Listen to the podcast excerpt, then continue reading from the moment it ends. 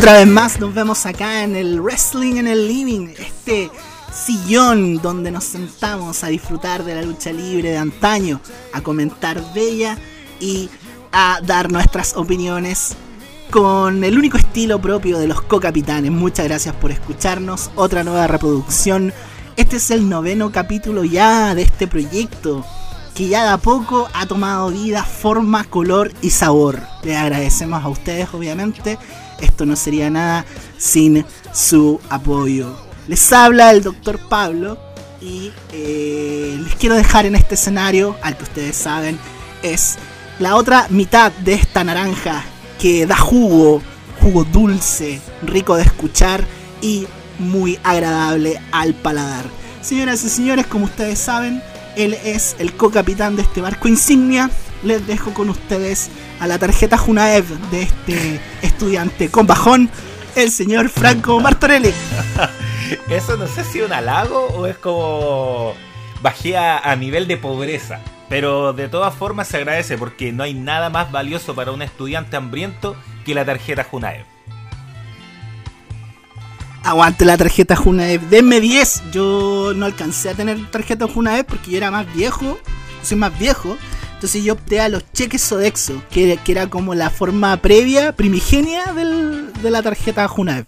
Yo me acuerdo que usted tuvo en alguna junta que tuvimos con un sujeto que se llamaba Steve Ah, mire. Mire, se me había olvidado ese recuerdo. Pero sí, contaba con ese beneficio también por... Eh, no quiero decir la palabra pobre, pero no era un tipo de bastante recursos en ese tiempo y tampoco ahora. bueno, la primera pregunta siempre es saludarlo, don Franco, preguntarle cómo ha estado esta semana para usted. Ha estado relajada, ha estado bien, señor. Eh, una semana muy relax. Eh, con el próximo proyecto que tengo, que si quiere se lo puedo mencionar ya, ya estoy en, en, forma para poder mencionarlo. Por favor, el escenario es suyo. Ah, de verdad, estoy improvisado, de verdad, de verdad que no lo habíamos hablado previamente ni nada. Por supuesto. Mire, las mejores cosas de la vida siempre se dan de manera orgánica, así que por favor eh, el escenario es suyo, el micrófono está abierto, todos los ojos y orejas están sobre usted en este, en este momento. Explique su proyecto que tanto ha trabajado en los últimos, en los últimos días. Mire, de partida, quiero agradecerle a usted por la comprensión que ha tenido conmigo. Sabe que he estado muy corto de tiempo porque esto, este podcast demanda mucho tiempo. Y le quiero agradecer públicamente, doctor, por toda la comprensión que ha tenido hacia mi persona. No, eso no, no hay de qué, no hay de qué. Bueno, el proyecto se llama Relatos con Historia. Vamos a estar relatando eh, grandes momentos y o historias de clubes, eh, pero todo chileno. Eh, yo voy a ser el narrador de esta de este viaje por el tiempo. Yo no puedo hablar como usted, yo no, no, no puedo poner tanta hipérbole como, como usted le pone, pero Eh, claro, vamos a subirnos al DeLorean y vamos a comenzar a viajar en el tiempo. Eh, esto va a ser como radioteatro. Así que es una propuesta súper interesante la, que queremos proponer. Eh, vamos a partir con el club más popular. Todos saben que yo soy de Universidad de Chile y todo eso, pero yo no puedo ser ciego y no puedo negar que eh, Colo Colo, el club más popular, esté como esté. Entonces vamos a partir con la historia de Colo Colo narrada de una forma eh, bastante particular, se puede decir. No, nunca tan serio ni tampoco tan grave. Siempre con, la chispeza el chileno por ahí, don Pablo. Muy bien, excelente.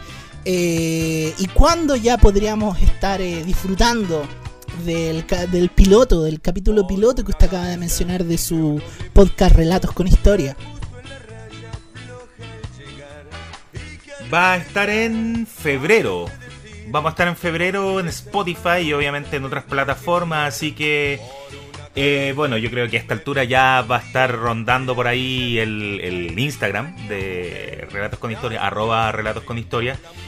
Y bueno, que la gente se, se una nomás y espero que, le pueda gustar. Vamos a subir por ahí algún teaser y etcétera para que la gente empiece a calentar motor y sepa de qué se trata este, este humilde proyecto que tengo yo junto a un junto a un gran equipo que, que pude armar.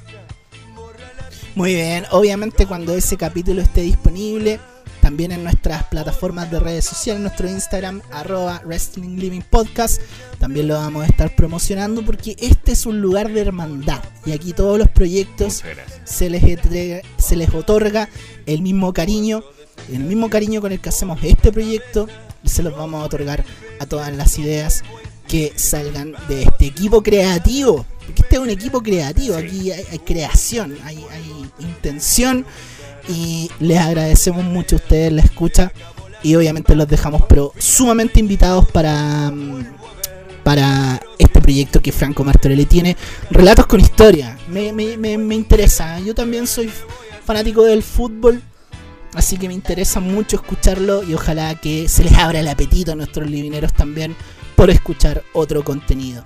Oye, Franco, ojalá vamos y usted su semana, su semana, antes que todo, porque me pasaría de falta de respeto si es que yo no le pregunto por su semana.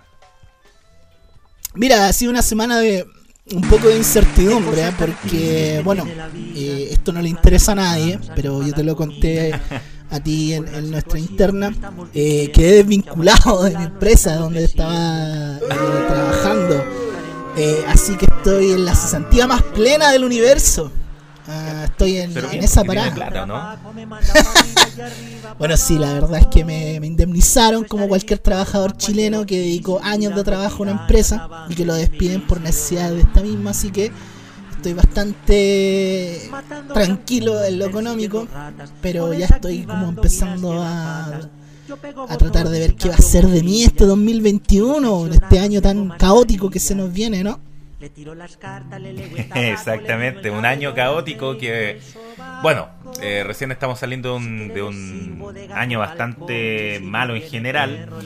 Y hay mucha gente que piensa que ya ahora como es 2021, ¡pum!, todos los problemas se fueron al tiro. Y no, no, no, no, esto, esto es hay que hacer camino al andar, señor. No, y los ciclos no son por año calendario, eso la gente tiene que entenderlo. Muchos nos gusta el año nuevo, que si yo, un año más, Tommy Rey, la champaña con, con helado de piña, pero no es por año calendario. Así que eso, uy, me puse como mi astral, weón.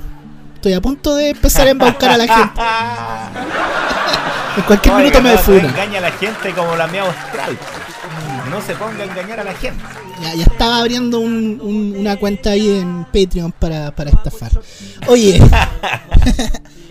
contémosle a la gente que vimos esta semana, ¿te parece? Ya, perfecto. Esta semana nos pusimos Extreme. Muy bien. Extreme de verdad. Sí, el verdadero Extreme, no el Extreme. Este es el Extreme que no necesita ser tan, tan efusivo eh, porque lo es eh, ya en, su muestra original. Sí, sí, este, esta es la forma original, pero cuando ya estaba eh, a punto de morir. Que, bueno, bastante triste, pero se sabía que esta empresa iba a ser solamente por un ciclo, no podía mantenerse eternamente con esto. Esto es ECW Guilty as Charge. Guilty as... Eh, qué, qué pronunciación más bella! Eh, es ECW Guilty as Charge del año 2001. Este es el último evento, el último evento de pay-per-view de la ECW original. La original, no, la, no la que después agarró WWE. O sea, estos son los sabores más propios. Aquí no hay injertos, no hay transgénicos. Esta es la ECW de los 90. Aquel barquito que navegó entre las aguas de WCW y WWF, estos gigantes, empresas eh, internacionales con eh, presupuestos de millones de dólares y este pequeño barquito que nadie creía en él se metió entre la pelea allí. El barco de camarones que tanto decía Búa con, con Forrest Gump. Exactamente, el, el, el camaronero. ECW, el camaronero. Sí, el barco camaronero. Así es. Yo creo que el mejor ejemplo, yo creo que de verdad el mejor ejemplo para graficar lo que fue la ECW. De verdad era el barquito camaronero, pero que hizo millones y millones, aunque claro, eh, bueno, a Paul Heyman después le rebotaban todos los cheques, pero eso es discusión para otro momento. Eh. una compañía que le fue muy, muy, muy bien, tan bien que, como lo mencionaba en algún capítulo, eh, obligó a WCW y a WWE a crear su propio título hardcore. Sí, y podríamos decir también que el producto que daba ICW en los 90 es también un, poco de lo que inspira la era Attitude en, en, WWF. Yo, hay gente que disputa un poco esa idea, pero yo creo que sí. Yo creo que comparando, bueno, obviamente WWF hay cosas que no iba a ser, pero, pero sí vemos que hay similitudes. O sea, el contenido está hipersexualizado, ultra violento, campeonatos hardcore, eh, exploran eh, el no luchar en el ring. Eh, las luchas que no eran lucha libre clásica tradicional 1, 2, 3 sino que otro tipo de luchas las famosas gimmick matches entonces sí yo, yo creo que esa idea de que no sé si es como lo dice Paul Heyman, porque, bueno, Paul Heyman en su ego creativo, obviamente, él dice que, que la era actitud es un robo de la ICW. Bueno, yo creo que te puedes inspirar, pero no sé si es tan robo. Yo sí creo que eh, eh, eh, es como tomar un poquito prestado eso, lo de Edgy TV, lo que, lo que dice Paul Heyman, que es como televisión un poquito más al filo, ¿cachai? Bien al filo. De hecho, yo viendo este pay-per-view me doy cuenta que. Eh, bueno, nosotros, yo he visto lucha libre por mucho tiempo, pero incluso viendo, estoy quizás tan acostumbrado al PG era, que ahora como todo es TV para 14 años. Pero, pero hay cosas que yo digo, uy, eso ya no se puede hacer, o sea, en los tiempos de hoy. Uf. Sí, Oye, yo también, yo también llevo mucho tiempo viendo lucha libre. Tengo 21 años de lucha libre, señorita. Esto no era bebida alcohólica, señorita. Era Gatorade. Se equivocó, señorita. Se equivocó. Gatorade, no, Gatorade eh. con agua. Usted se sabe esa gran, entre comillas, promo del doctor Vilardo. Lo más grande, el profesor Vilardo. Así que. No era bebida alcohólica, señorita. Era Gatorade. ¿Te parece que vayamos a la parte favorita del episodio del podcast para ti? Perfecto, vamos nomás, vamos nomás. A mí me encanta esta parte porque pucha, me hace muy feliz, me pone muy a prueba y bueno, ya esta lata la doy todos los capítulos, así que la gente ya sabe. Es mi parte favorita. Vamos con las efemérides. Este evento se dio en enero del 2001, ya precisamente el 7 de enero eh, de ese año en el Hammerstein Ballroom. ¿Qué pasaba en el mundo? Es, eh, entre entre comillas, o sea, perdón, entre paréntesis, doctor sabe que este es uno de mis años favoritos de mi vida. Mira, ¿por qué? ¿A qué se refiere con eso? Sí. Em, me pegué ese salto ya de, de la infancia a la pubertad y a la adolescencia muy de golpe. Ya. Muy de golpe. Eh, ya dejé. Ya dejé los monitos y ese tipo de cosas por ya tratar de perseguir un sueño para ser futbolista, que spoiler, no pasó. Eh, tuve mi primera spoiler. tuve mi primera consola de videojuego, que propia, propia, propia. Y tuve mi primera polola en ese tiempo. Ah, o sea, usted hizo la trifecta. Sí, hice la trifecta, la trifecta. Muy bien, excelente. Sí, sabes que el 2001 igual fue un buen año para mí. Yo estaba cursando estado básico en aquel tiempo. Eh, estudié en un colegio que solamente llegaba hasta la básica. Entonces estábamos en todo ese proceso de, de, separarnos con mi grupo de compañeros. Hice un buen grupo de amigos ese año. Eh, nos juntábamos mucho en las casas a jugar Play 1 eh, jugábamos el SmackDown 2 en aquel tiempo, que era el, juego clásico eh, de WWE que era como popular a pesar de que ya existía la Play 2. Pero como yo lo dije al inicio, no, no era nunca fue un chico de grandes recursos, entonces para mí la Play 1 es sinónimo de, de felicidad. Así que también fue un buen año para mí, fíjese, el 2001 creo que fue... Hay gente que obviamente no está escuchando que quizás no tenga los mismos recuerdos del 2001, o hay gente que no nació en el 2001 quizás o no estaba viva, o era muy claro, Claro, puede ser una opción también. Sí, pero para qué bueno saber que para los dos fue un buen año. Te cuento que en enero del 2001 eh, toma posesión como presidente de los Estados Unidos George W. Bush uno de los presidentes más oh, controversiales de la Casa Blanca del, del último tiempo. Yo siempre me acuerdo del, del, chiste de Álvaro Salas con, cuando salió electo George Bush. Una porquería de chiste eh, que, que, llamaba un gangoso. Bueno, en ese tiempo, tú cachai, que todos agarran para el huevo con, con, con, todos los defectos que uno podía tener y etcétera. Y entonces llega y dice: Ah, no, señor, está el presidente Bush. No, señor, está en Ohio. ¡Conmigo! De chiste malo, weón, de verdad, horrible. Ese, ese humor, ese chiste lo contó Julito Videla en el Acompáñeme. Sí, de hecho, ¿sabéis que es que ese chiste lo, re, lo recicló? Bueno, para variar, pues lo recicló Álvaro Salas porque lo contó cuando estaba Bush padre, pues. Mira, ese, ese chiste lo heredó de una presidencia a otra. Sí, bueno. bueno, igual que es fácil, weón, eh, total, tenéis que decir está en Ohio nomás, po. o sea, lo podéis decir con cualquier presidente, está el presidente Clinton, está el presidente Bush, está el presidente Reagan y etcétera. Claro, claro. Eh, un chiste ultra reciclable, así que me, me, me parece bien. Eh, Bush una sí. figura controversial, sobre todo por el tema de la, de la invasión a Afganistán, de la invasión a Irak, de las supuestas armas de destrucción masiva que nunca existieron eh, complicada la, la, administración Bush. ¿eh? Muy mala, muy mala. Eh, y lo de las Torres Gemelas. Sí, sí, la verdad fue bien, bien complejo, así que no hay mucho cariño por, por el presidente Bush en este, en este podcast. Te cuento que la mm, Comisión Federal de Estados Unidos, Comisión Federal de Negocios de Estados Unidos, aprueba la fusión entre América Online y Time Warner para conformar lo que era y aquí AO... cagó WCW exactamente y dije oye estos buenos ¿por qué están hablando de esta wea?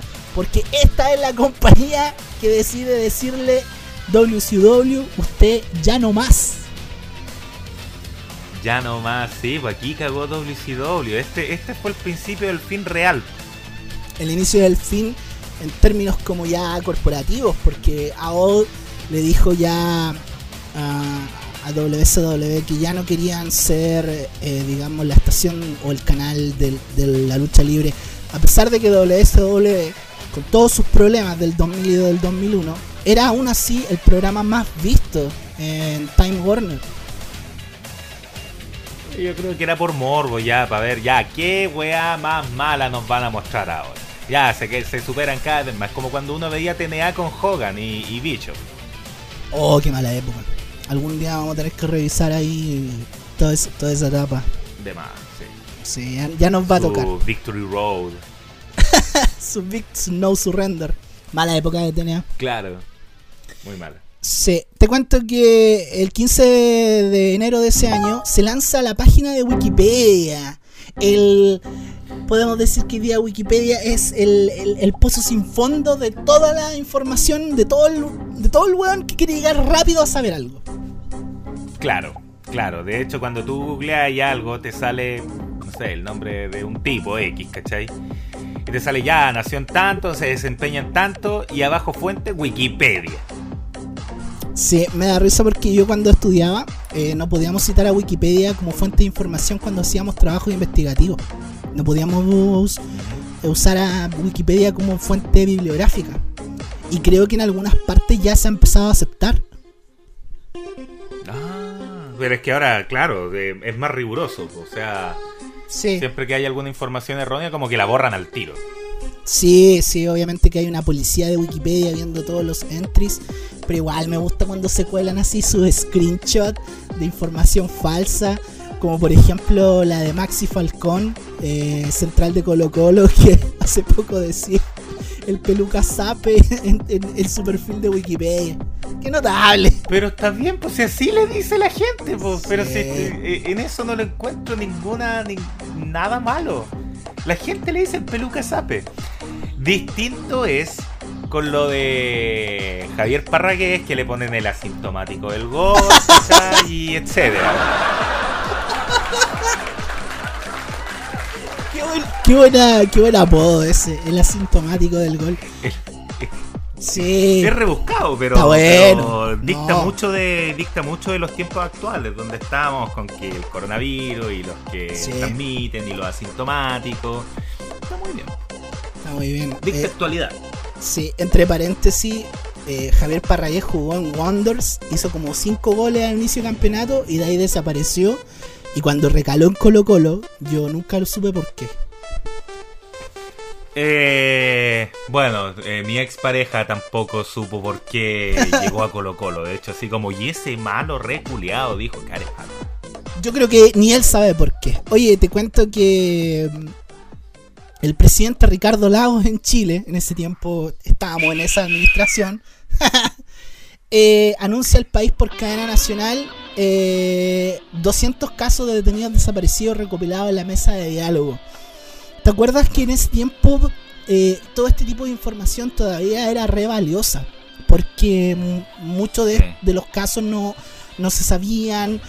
Eh, obviamente se, se, hicieron una serie de comisiones, la comisión Balech, la, mesa de diálogo, por tratar de recopilar información acerca de una de las páginas más negras en la historia de Chile el informe Balech fue muy popular a principios y mediados de los, de los 2000, pues señor.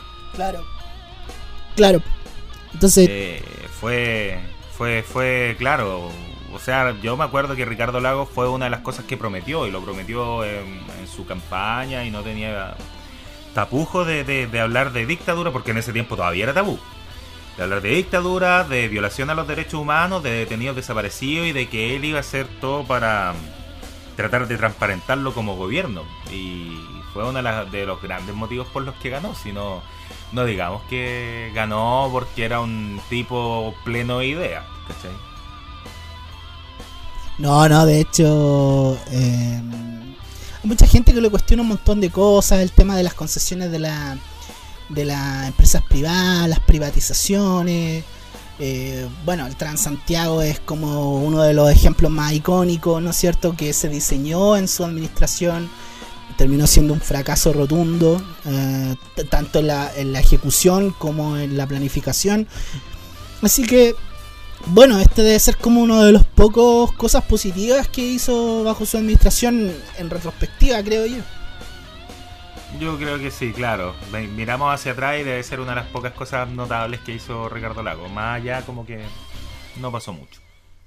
Y bueno, te cuento que se jugó la final del Super Tazón ese año. ¿Usted le gusta el fútbol americano o simplemente lo rechaza completamente?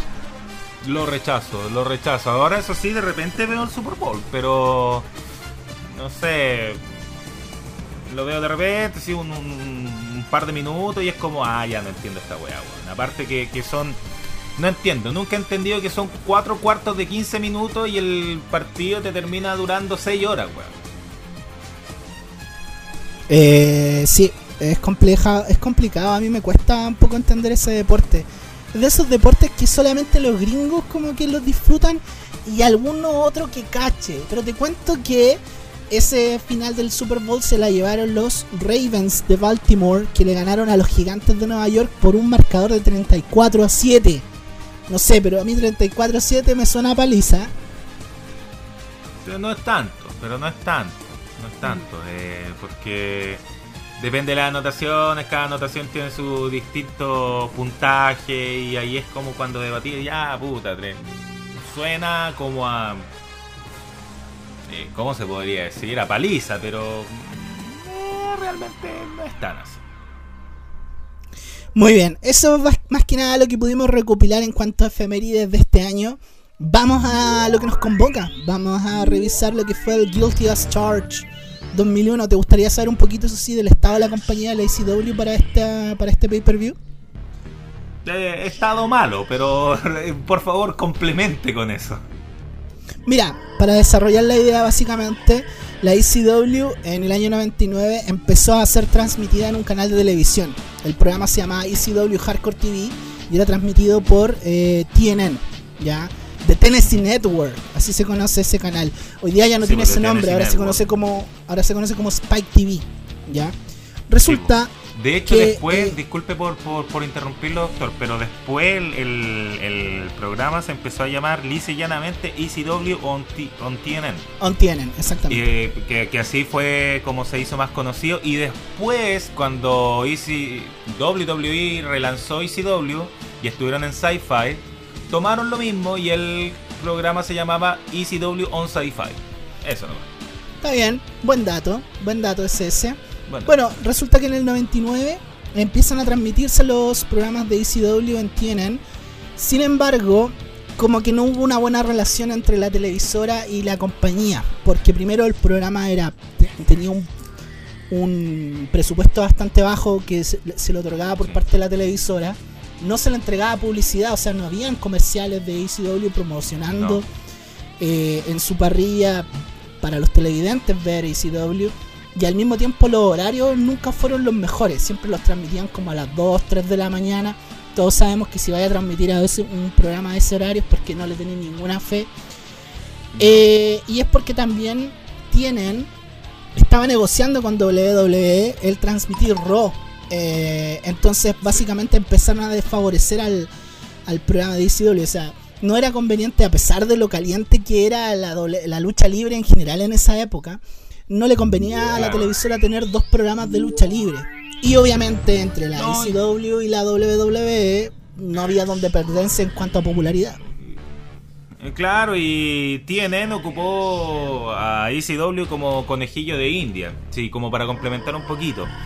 Eh, con la cosa del presupuesto, eh, se metieron en el, entre comillas, tienen, se metió en el cacho porque pensaba que era como de estas empresas millonarias, ¿cachai? Como WCW, WWE.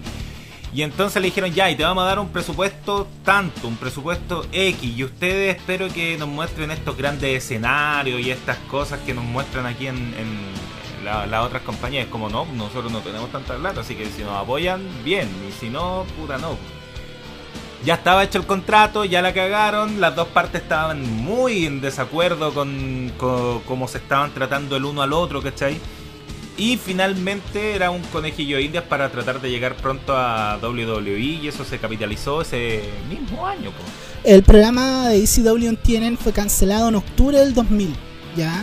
En favor de Raw. O sea, a partir de octubre de ese año se cancela ECW. Ah, y eh, el histórico canal USA Network deja de transmitir Raw y ahora los derechos de televisión se los conceden a este canal tienen eh, Tennessee Network, ¿no es cierto? De hecho es muy gracioso porque Paul Heyman estaba tan enojado con la televisora que hacía unas promos contra la televisora, era muy chistoso. Sí. Eh, les decía, oye, los estúpidos de, de TNN, que de esta televisora que ni siquiera nos pasan un puto comercial para promocionar esta cagada de programa, los reto a que nos cancelen y nos saquen del aire. Bueno, dicho y hecho, nos sacaron del aire y después lo reemplazaron por rock. Pero ¿sabéis que Ahí se nota que, que tienen no veía los programas de ICW. O sea, mm. llegaba y era como ya, pásenme el tape y listo, nosotros lo mandamos. De hecho, y aquí todavía está eh, eh, eh, es decir, involucrado este muchacho que se llama Cyrus, que era el presidente de un stable que se llamaba The Network. Exacto. Y entonces él trataba de hacer todo lo que a los fanáticos de ICW le cargaba, pero solamente con el pretexto de que, ah, pero lo está exigiendo el canal, lo está exigiendo The Network, pero él hablaba por el stable, pero obviamente le tiraban el palo al canal.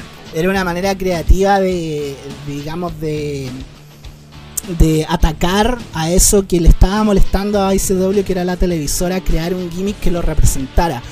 Que también es lo que hizo WWE un poco con el RTC, con el Right to Censor, que era como, em, digamos, individualizar o representar a toda la gente que estaba tratando de censurarlos porque, porque lo que mostraban no era como apto según la moralina y, las buenas costumbres del, país. Así que a mí me parece una salida creativa bastante buena. Bueno, el programa es cancelado, y esto trajo consecuencias negativas en cuanto a lo económico. Eh, y Paul Heyman decía que si ellos no eran capaces de capitalizar un, nuevo contrato con derechos televisivos, básicamente se iban a ir a la ruina. Y básicamente como que con eso se llevó un poco su propia tumba porque precisamente eso es lo que pasó. Ya en octubre ECW no está en ninguna televisora, no están haciendo tour y básicamente la única forma de demostrar la historia y avanzar con los feudos y el storyline y, mostrarse era por pay-per-view. Entonces empezaron a hacer pay-per-views como locos, hicieron un November to Remember, hicieron un evento en diciembre que se llamaba eh, Massacre on 34th Street, Massacre en la calle 34. Y ahora estamos en el último evento que se llama Guilty as Charged. Entonces, él, él tenía como la idea de que los pay-per-view fueran lo suficientemente buenos como para que alguna televisora se interesara. Claro. Y no pasó. Y de hecho Paul Heyman acá como que ya no está en ECW. Es Tommy Dreamer, quien es como el, el líder de este, de este barco, de este camaronero que se empieza a hundir, ¿no es cierto? Eh, Sí. Porque Paul Heyman supuestamente está tratando de negociar con alguna televisora. Y después Paul Heyman aparecería en WWE reemplazando al rey Jerry Lawler. Después vamos a. Qué manera de abandonar el si es barco. que hablamos de eso. Sí, sí, abandonaste, abandonaste. Ese, ese, ese es como el, el- el grito que le tienen los de River a, a Boca. Que abandonaste. Pero bueno. Don Pablo, por favor. Abandonaste. eh, Tiraste gas, abandonaste. Sí, tiraste gas, abandonaste. Doctor Pablo, por favor. eh, ¿Dónde se realizó este evento? se realizó en el Hammerstein Ballroom en la, ciudad, en la isla de Manhattan. Eh, estamos hablando del mismo escenario icónico, por ejemplo, del ECW One Night Stand 2005-2006. Esta es como la segunda casa de la ECW, creo yo, porque para mí la primera casa Sí. es el New Alhambra, conocido como el Bingo Hall, ECW Arena. o actualmente conocido como el ECW Arena, que está en el sur de Filadelfia. Pero, ¿sabéis qué me pasa con el Hammerstein? Eh, yo que por mucho tiempo seguí, seguí mucha lucha libre independiente. El Hammerstein es como el, el, el icono de Nueva York para la lucha indie, porque a mí me tocó ver varios eventos Sí. de Ring of Honor y de otras promociones durante los 2000 en este lugar. Eh, una de las cosas que me. Hay dos cosas que me llamaron la atención antes de que par- partamos a describir lucha por lucha o segmento por segmento de lo que vimos. Primero es que mm, el roster de ECW no tenía idea que, que la empresa estaba mal financieramente. Habían ciertos luchadores que se les adeudaba dinero. eh, pero, pero ninguno tenía como. Quizás Tommy Dreamer era el que más sabía. Pero, pero los luchadores no tenían idea que este iba a ser el último evento para nada. Ya, de hecho no se siente. Claro, ha- había muchos que no sabían, claro, había muchos que no sabían, en la situación estaba crítica, pero siempre Paul Heyman lo, lo mantuvo muy oculto. Para que, más que nada, para que la gente no se asustara. Si él no, no, no terminó estafando a nadie, terminó pagando igual, pero a algunos muy tarde, a algunos Sí. les pagó el tiro, ¿cachai? Pero, eh, claro, había muy poca gente que, que sabía para que no hubiera un pánico dentro de la. de Sí, la y lo otro, el otro dato que me llamó la atención es que según ciertos rumores, de hecho no hay ninguna ningún trascendido oficial, por lo menos no de lo que pude investigar, es que este evento tuvo cierta publicidad en ciertos canales del cable. Y en algunos canales del cable decían que en este evento iba a aparecer Scott Hall. Scott Hall. Mire, eh. Él había hecho un par de house shows en, en ECW, pero más allá como que no pasó nada. Claro. De, de hecho estaba con contrato con WSW en este tiempo, así que igual era como raro. Era, era rarísimo. Sí. Pudo haber sido una jugada de publicidad, bueno, nunca lo vamos a saber, pero está ese rumor. Está ese rumor de hay gente que asegura, pero no hay prueba de ello. Eh, bueno, eh, el evento cuando nosotros lo prendimos en la network aparece una intro larguísima con varios momentos icónicos. No, este no es el típico evento WWE donde sale un opening package que nos muestran, nos empiezan a calentar las ganas para ver el pay. No, acá, bueno, igual esta es la versión de WWE que, está bastante editada. De hecho, vamos a hablar un poquito de aquello, sobre todo el tema de la música. Eh, pero nos muestran un video larguísimo, eterno. Yo le tengo el porqué. Cuénteme.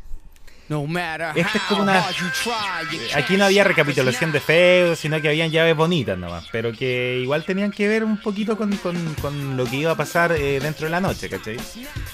Claro. Pero lo que pasa es que se supone que iban a aprovechar de lanzar el tema de Rage Against the Machine, Renegades of Funk. Y es por eso que dura tanto, es como un videoclip. Ah, mira, igual me llama la atención a Rage Against the Machine prestando su- sus derechos de canciones para, para esto cuando históricamente han sido una banda super anti-establishment. sí, pero bueno, a veces Paul Heyman llegaba y pescaba las canciones nomás, no, no estaba ni ahí con, con andar pagando. Y él mismo lo ha reconocido. Pero claro, eh, eh, era la canción, era la canción entera de Rage Against the Machine, Renegades of Funk.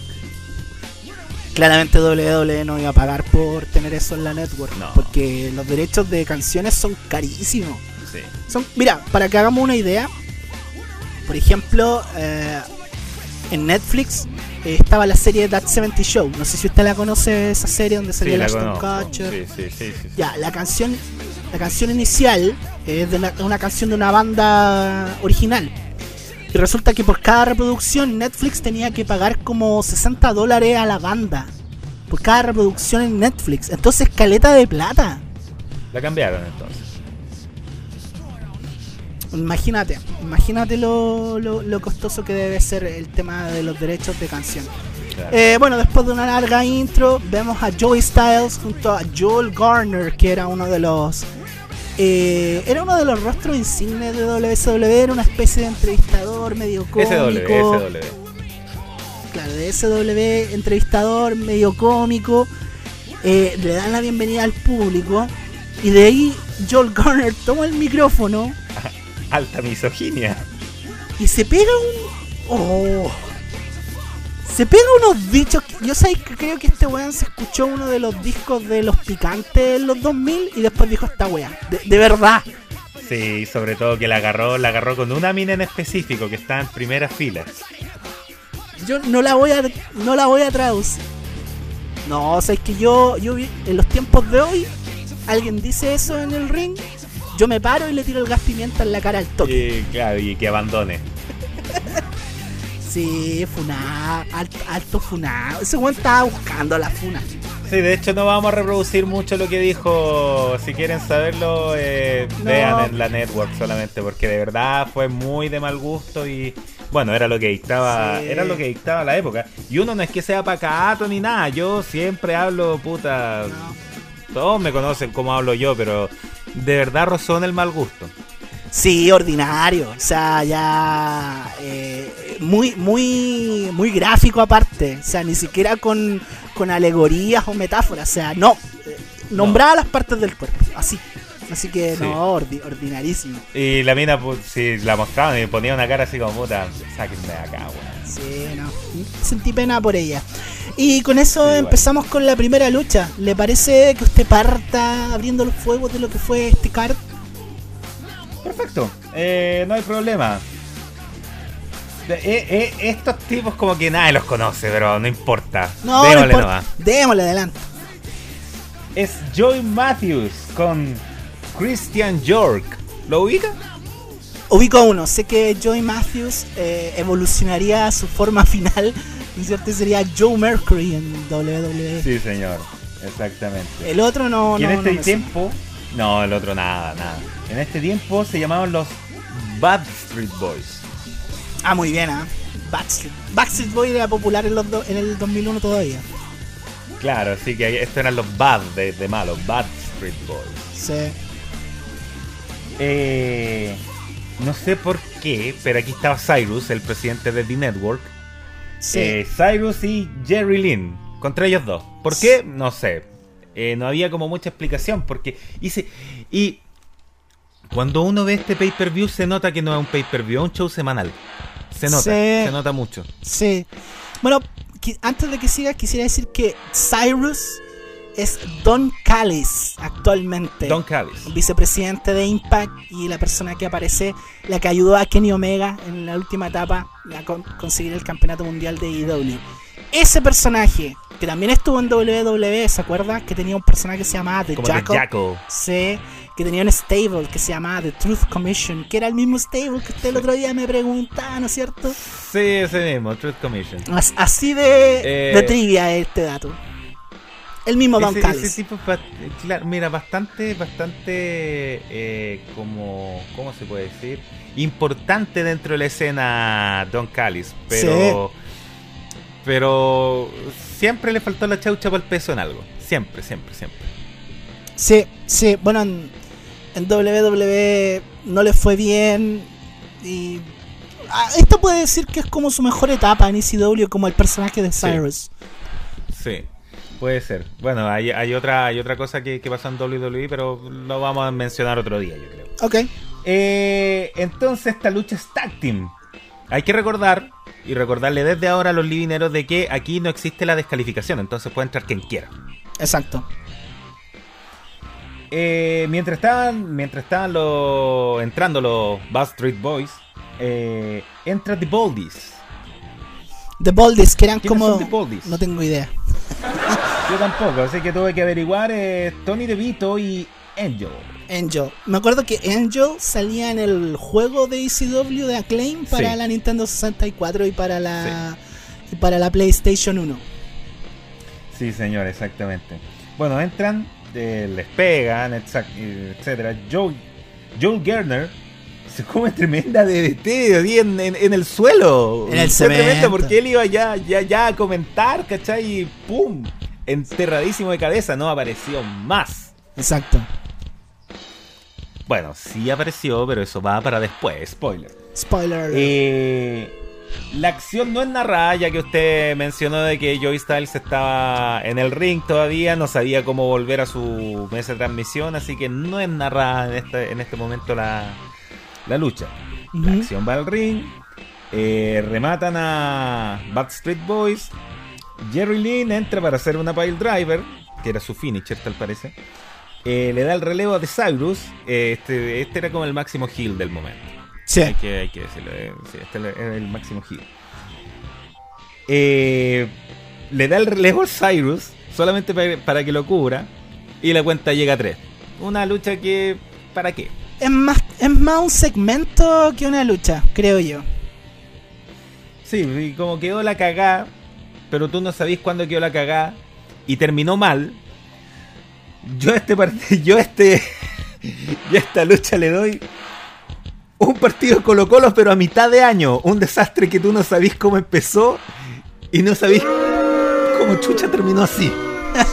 Muy bien. La campaña pésima de Colo Colo este 2020-21. Eh, esta lucha más un segmento. Me llama un poco la atención porque aparece Cyrus, que era un miembro de la network, de la televisora. Pero ya w, do- eh, ECW ya no lo estaban dando en la tele. Entonces como que, ah, ¿cachai? Como que desde ese sentido no tiene, no tiene ninguno, no tiene ningún sentido. No, ninguno. Pero digamos que como que trataron de seguir ocupando el personaje de Cyrus ahora como un evil manager, como un manager, ¿no es cierto?, malévolo. Y es Jerry, es el manager de, de- de Jerry Lynn. Hay una promo que se tira al final en donde mm, donde Jerry Lynn se dirige al público, les cuenta ya que él ya no es más un Jover y que ahora él solamente va a luchar en los main event y que, y que no esperen a que aparezca Rob Van Damme. Y cuando nombran a Rob Van Damme, como que el público. Digamos que Rob Van Damme en este tiempo no aparecía en ECW básicamente porque se le adeudaba plata. Sí, po. Sí, o se le deudaba plata y no quería aparecer, ¿cachai? Pero mencionó, como tú dijiste, mencionó a Rob Van Damme de, de que quería estar en puros main event, ¿cachai? Y dijo, ya, y si tiene las agallas que venga, po. Claro. No, no entró y fue como, ya, viste, yo sabía, lo traicionó usted y no, no está ni ahí y la, la psicológica, ¿cachai? Claro, de que supuestamente no iba a aparecer y todo, pero me llamó la atención que al final de la promo él dice, porque yo soy Jerry Lynn". Es como ese grito de, de metalero.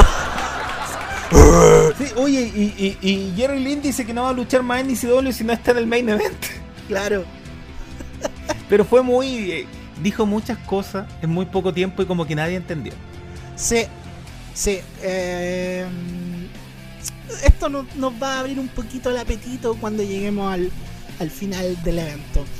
Después de todo este menjunje de cosas que pasaron, después de toda esta carbonada de, de episodios dentro del ring, recién ahora nos muestran la cinemática inicial del pay-per-view de ECW. Esto es como las películas chilenas cuando te muestran como una escena de 20 minutos y después te dan los créditos iniciales.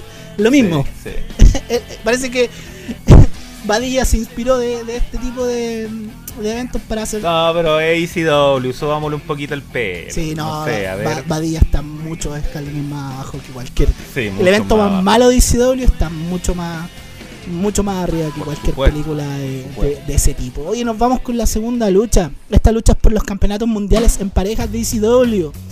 Eh, Danny Doring y Roadkill de Amish. Ya, este es un. Es, esos son los actuales campeones en parejas de ECW. Tienen esta dinámica como de pareja dispareja. Danny Doring, un luchador ya un poquito más veterano, bastante técnico. Y Roadkill, que era más un personaje. Eh, Roadkill hacía un personaje de, de- de un Amish, que son estos, ¿no es cierto? Estos tipos que reniegan de la electricidad, que son muy devotos, muy cristianos, ¿no es cierto? Ellos se enfrentan ante un tag team que se llama Hot Commodity, que es Julio Dinero, ¿ya? Así se llama, Julio Dinero. Julio Dinero. Buen nombre, me gusta ese. Julio Dinero. ¿Sí? Muy bien. Julio Dinero y Easy Money. Easy Money. Eh, Ese Tamoni. ese Money, exactamente. Probablemente es muy difícil de, de- de reconocer a estos luchadores, pero yo por lo menos con Roadkill y Danny Doring estaba un poco familiarizado. Ya con los Sí, otros yo dos. también, con ambos, con ambos. Danny Doring luchó bastante tiempo en WCW, pero no fue muy reconocido. No. Y Roadkill, Roadkill yo lo, yo, la verdad, yo lo conocí por el juego. Por- El juego de Play Oh, bueno. sí. Excelente. Era calcado al WWF Attitude. Era calcadísimo. Era lo mismo, era lo mismo, pero con otro. Con otro roster. Sí, muy bien, con otro skin, exactamente. Lucha por los campeonatos en pareja. Esta lucha es bien spotera. Eh, harto spot, harto high spot, harto, harto movimiento para que el público oh, eh, sal- salte de su silla. Es bien spotera esta lucha. No hay mucha psicología, no hay mucha historia en el, en el ring. Acá simplemente todos quieren brillar. ¿Ya? Eh, Roadkill y Danny Doring, eh, como te decía, tienen un gi- gimmick como de pareja dispareja, pero ya llevan bastante tiempo siendo los campeones. La lucha parte bien técnica entre Doring y los miembros de Hot Commodity, ¿ya? Eh, hart- harto movimiento como indie, mo- mucho movimiento aéreo al inicio de la lucha. Obviamente la dinámica cambia un poco cuando entra Roadkill, porque Roadkill es un tipo grande, un tipo amplio, ¿ya? Que en todo caso, entre paréntesis, si usted, amigo auditor que está escuchando este capítulo, acaba de escuchar al doctor Pablo diciendo que es potero y que oh, hombres por aquí y por allá, esto es algo que usted va a escuchar, pero durante todo este capítulo. Sí, poca psicología en casi todas las luchas, la verdad, ¿no? Este no es, ECW, así que esto es algo, Sí. este es un animal diferente, como dicen los gringos. Así que eh, vamos a tener que acostumbrarnos a, a- a poca historia, ¿ya? Eh, no sé si te fijaste en las truzas de Easy Money, que, que eran como una especie de calzoncillo como, con unos portaligas, muy, muy, muy, eh, muy deconstruido. A mí me gustó. Y Muy deconstruido. Sí, y con ese amarillo fluorescente. Muy bien. Yo ese tipo de cosas las agradezco. Sí, yo también, Sí. yo también se agradece, sobre Sí. todo en ese tiempo. Sí, del, del- del clásico eh, pantalón negro, bota negra, polera negra, pasamos a esto, yo lo agradezco. A mí me gusta cuando la gente juega con los colores. Eh, destaco un codazo tipo Vader Bomb de Roadkill, bastante lindo. ¿ah? El Vader Bomb que era, ¿no es cierto? Eh, Sí, sí, lo conocemos. lo mueve a codazo. Y hay una variante del Heart Attack, que era este lazo asistido que hacían la Heart Foundation, pero lo hacen entre Roadkill y Daddy Doring, que se ve bastante, bastante bueno. Harto spot, ¿ya? Una cosa importante acá que, que- me gustaría que hacer notar es que los movimientos de. como lo relata Joey Styles en la transmisión oficial, tienen puros nombres cochinos, ¿ah?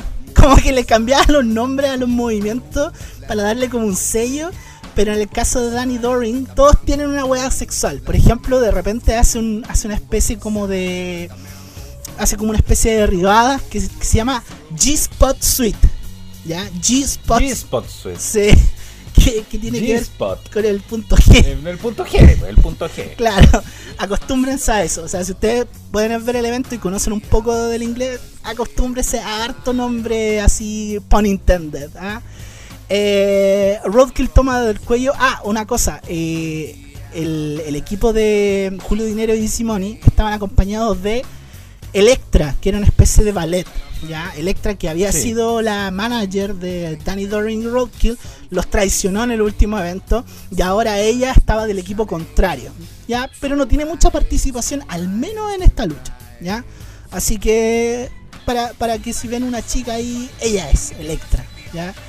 Em, muchos movimientos dos contra uno, ¿ya? Sobre todo entre el Easy Money y Julio Dinero. Contra Danny Doring, obviamente para hacer el hot tag. Estaban preparando el hot tag. Esa es como la única psicología de esta lucha, ¿ya? Eh, Roadkill entra, barre casa, ¿ya? Eh, Roadkill toma a Easy Money para hacerle un powerbomb, para hacerle un bombazo. Y, y, le, y le toma esa especie de sutien ya que está ocupando y le hace el calzón chino más grande de todo el universo pero ya llega a ser caricaturesco ya es como de caricatura que no lo vi tengo que verlo tengo que ver eso no oh sabéis que le, va a hacer el powerbomb y le toma el sutien y, y, se lo levanta ya pero a un nivel ya oh. Em, tengo que verlo. Me acordé de. Siempre, cualquier cosa que tenga que ver con calzón chino, tengo que verlo. me acordé de la serie animada de la máscara, cuando hacía esa weá. Así, lo mismo, lo mismo pero con un sutién masculino. Y, que, te lo, que te lo dejaba aquí como de máscara. Que te lo dejaba en la cabeza, claro. Pero ya, eh, ya llega a ser ridículamente caricaturesco. Obviamente la gente eh, se vuelve loca cuando ve este tipo de cosas. Eh, y le aplica el powerbomb, obviamente, después de aplicarle, como dicen los gringos, su wedgie. ¿ya? Eh, Roadkill hace un Roadkill, un tipo grande, hace un springboard, hace un, lazo con springboard. Eh, bastante lento, pero que se ve bien. Yo, yo siempre he dicho, no me gusta mucho cuando la gente grande, pesada, hace movimientos aéreos, porque generalmente como que carece de psicología, pero cuando salen bien hechos, igual lo aplaudo. Así que eh, esas contradicciones que uno tiene. Ya. Eh, Julio Dinero aplica una super patada, pero que no le pega a Roadkill. Esa típica patada. Ese típico. ¿Y la gente gritó? You fucked up. Ya. Perfecto. Primer You fucked up de la noche, porque hay muchos. Sí, hay varios, hay varios. Me llama, me llama la atención que esta super patada de Julio Dinero tenía un nombre, se llama el jalapeño popper. Que, que tiene que ver. racista. sí. Eh, Roadkill, eso sí, igual la vende. Igual vende como que le llegase la patada. Así que, más, más, con mayor razón ahí el público grito You Factor. Sí, aparte de Electra, eh, Hot Commodity estaba acompañado de otro luchador que era se llama Chris Hamrick, ¿ya? que yo no lo conocía. Que lucha después. Que lucha después, exactamente. Este trata de intervenir en la lucha. De hecho, aplica una especie de lazo con Springboard, pero le pega a Julio Dinero. El árbitro está como distraído un poco. Y en eso Roadkill y Doring toman a Julio Dinero, le aplican el movimiento final que se llama el body bag, ¿ya? la bolsa de cadáveres, ¿ya? Que es básicamente una carretilla con un machetazo de pierna, ¿ya? En la nuca, eh, hacen el pin, hacen la cuenta, la cuenta llega a 3 y estos retienen el campeonato en, en parejas. Y serían los últimos campeones en parejas de ECW, dado que como dijimos, este es el último evento, después de esto ya no más ECW. Así que es una lucha bastante buena, bien espotera, poca psicología. Me hubiese gustado que hubiesen abierto el evento con esta lucha más que con ese segmento, pero igual lo entiendo por qué lo hicieron en el marco de la historia del mismo evento como tal. Y mi evaluación para esta lucha como es bien desordenada, pero tiene momentos muy buenos, yo le regalo esa típica trifulca que se genera cuando los cabros chicos están recogiendo los dulces de la piñata. en un cumpleaños. ¿Sabe qué, doctor? ¿Le puedo decir algo? Dígame. Yo también tenía una puntuación así más adelante. o sea, quiere decir que los dos vimos de la misma forma el evento entero no estamos sincronizando, como cuando la. Eh, ¿Cachaba esa cuestión que hay mujeres que se les sincronizan los periodos? Nosotros no estamos sincronizando, pero las evaluaciones. Parece, Igual voy a. Igual cuando, cuando toque esa lucha voy a mencionar la cuestión de la piñata y etcétera. Pero sí, es que es que ECW era así, po. Sí. Sí, pero la lucha es buena. A mí me gustó. No le tenía ninguna fe. Cuatro tipos que, que poco conocía de ellos. Y a mí me gustó bastante creo que fue un bonito final para la división Tag Team, a pesar de que hay una lucha en parejas más adelante en el evento. Sí. Oiga, usted habló de Chris Hamrick. Chris Hamrick, sí, que estaba acompañando a se Commodity. Se tuvo que quedar ahí en el ring, porque le tocaba luchar ahora. Exactamente.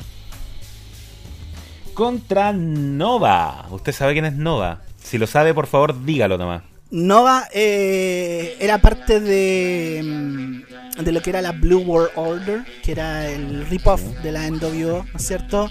De ECW, que era conformada por eh, Stevie Ray, eh, The Blue Guy y Hollywood Nova. Después lo vimos evolucionar en WWE, él, él fue Simon Dean, eh, que era este gimmick señor. 2000ero, que era como, como un fitness guru y que después tendría y que después sería parte de sería un un oficial de WWE en, en- en- en- ya en, términos ya de como de oficina ya dejaría el ring para eh, obtener un puesto en el management Claro, yo, yo me acuerdo más de él como, como Simon Dean. sí era un buen gimmick ese claro que era mi gimmick bastante. era gimmick que está pintado, pintado para Jover Claro que no va a pasar más, más allá de la lucha opener y cosas así. Sí, oye, lo que sí no me gustó antes de que empiece eh, es la canción que le pusieron, una canción terriblemente horrible, que no es la original, es la que WWE le puso ahí.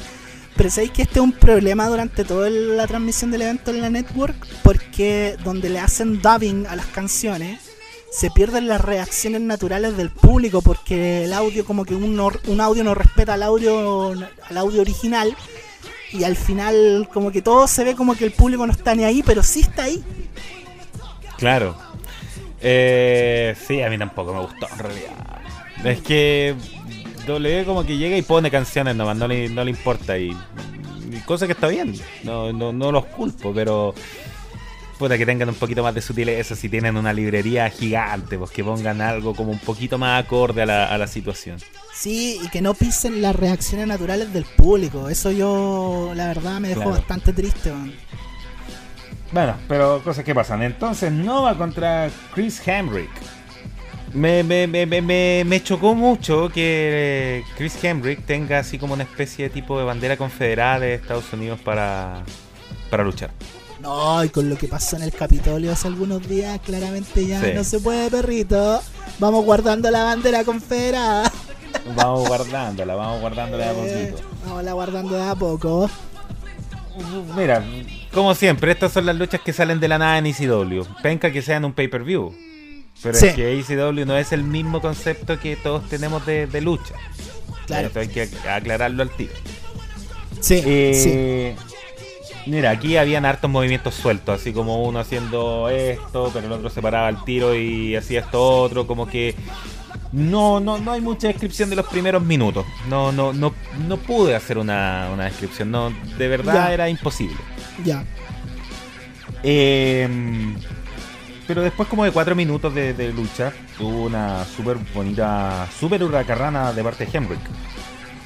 Muy, muy buena, eh, había que destacarla. Sí, una que fue en el tercer esquinero. Sí, sí. sí, se vio bastante verdad. potente. Me me gustó bastante también. Aparte como el tipo era alto, entonces se le vio bien, porque se estiró bien, eh, se tiró bien. Hubo una hubo buena sincronía, aparte que Nova es buen luchador, sí, aparte de, de lo de Simon Dean etcétera, es muy buen luchador. Claro, de hecho como que le estaban dando un personaje más serio porque Sí. eh, Stevie Richards estaba en WWE en este tiempo y, y ya de Blue World Order no estaba. Entonces como que No. trataron de darle un push para hacerle un personaje serio y como que esto es como la génesis de ellos. Claro, una génesis que nunca tuvo su concepción, pero Claro. eso da lo mismo. Eh, Henrik lanza fuera del ring a Nova. Eh, este se quedó en el apron. Usted me dijo el otro día algo que no voy a revelar en, pan- eh, en, en público, pero lo del apron. No, voy a empezar a decir apron. Voy a empezar a decir Apron. apron. Sí. O el borde del ring. No, no, es mi, es mi marca de fábrica, el apron. muy bien, muy bien, está bien el, el, el- el apron. Muy bien. Sí. Este se quedó en el apron y vuelve al ring con un con una especie así como salto mortal, flip flap, no sé, usted póngale el nombre que quiera. Y también se vio muy bonito aquí. Entonces yo dije, ya, la lucha empezó a prender. Y empezó Sí. a prender mucho. Sí, Pero no fue así, no fue así, porque después empezamos a lagunear de a poco, ¿cachai? ECW style, ECW style. Eh, una super kick por ahí. Se, mm, una super kick después de ese salto que acabo de explicar. Le pegan a Chris Henrik. Y se mete Electra, se quedó Electra.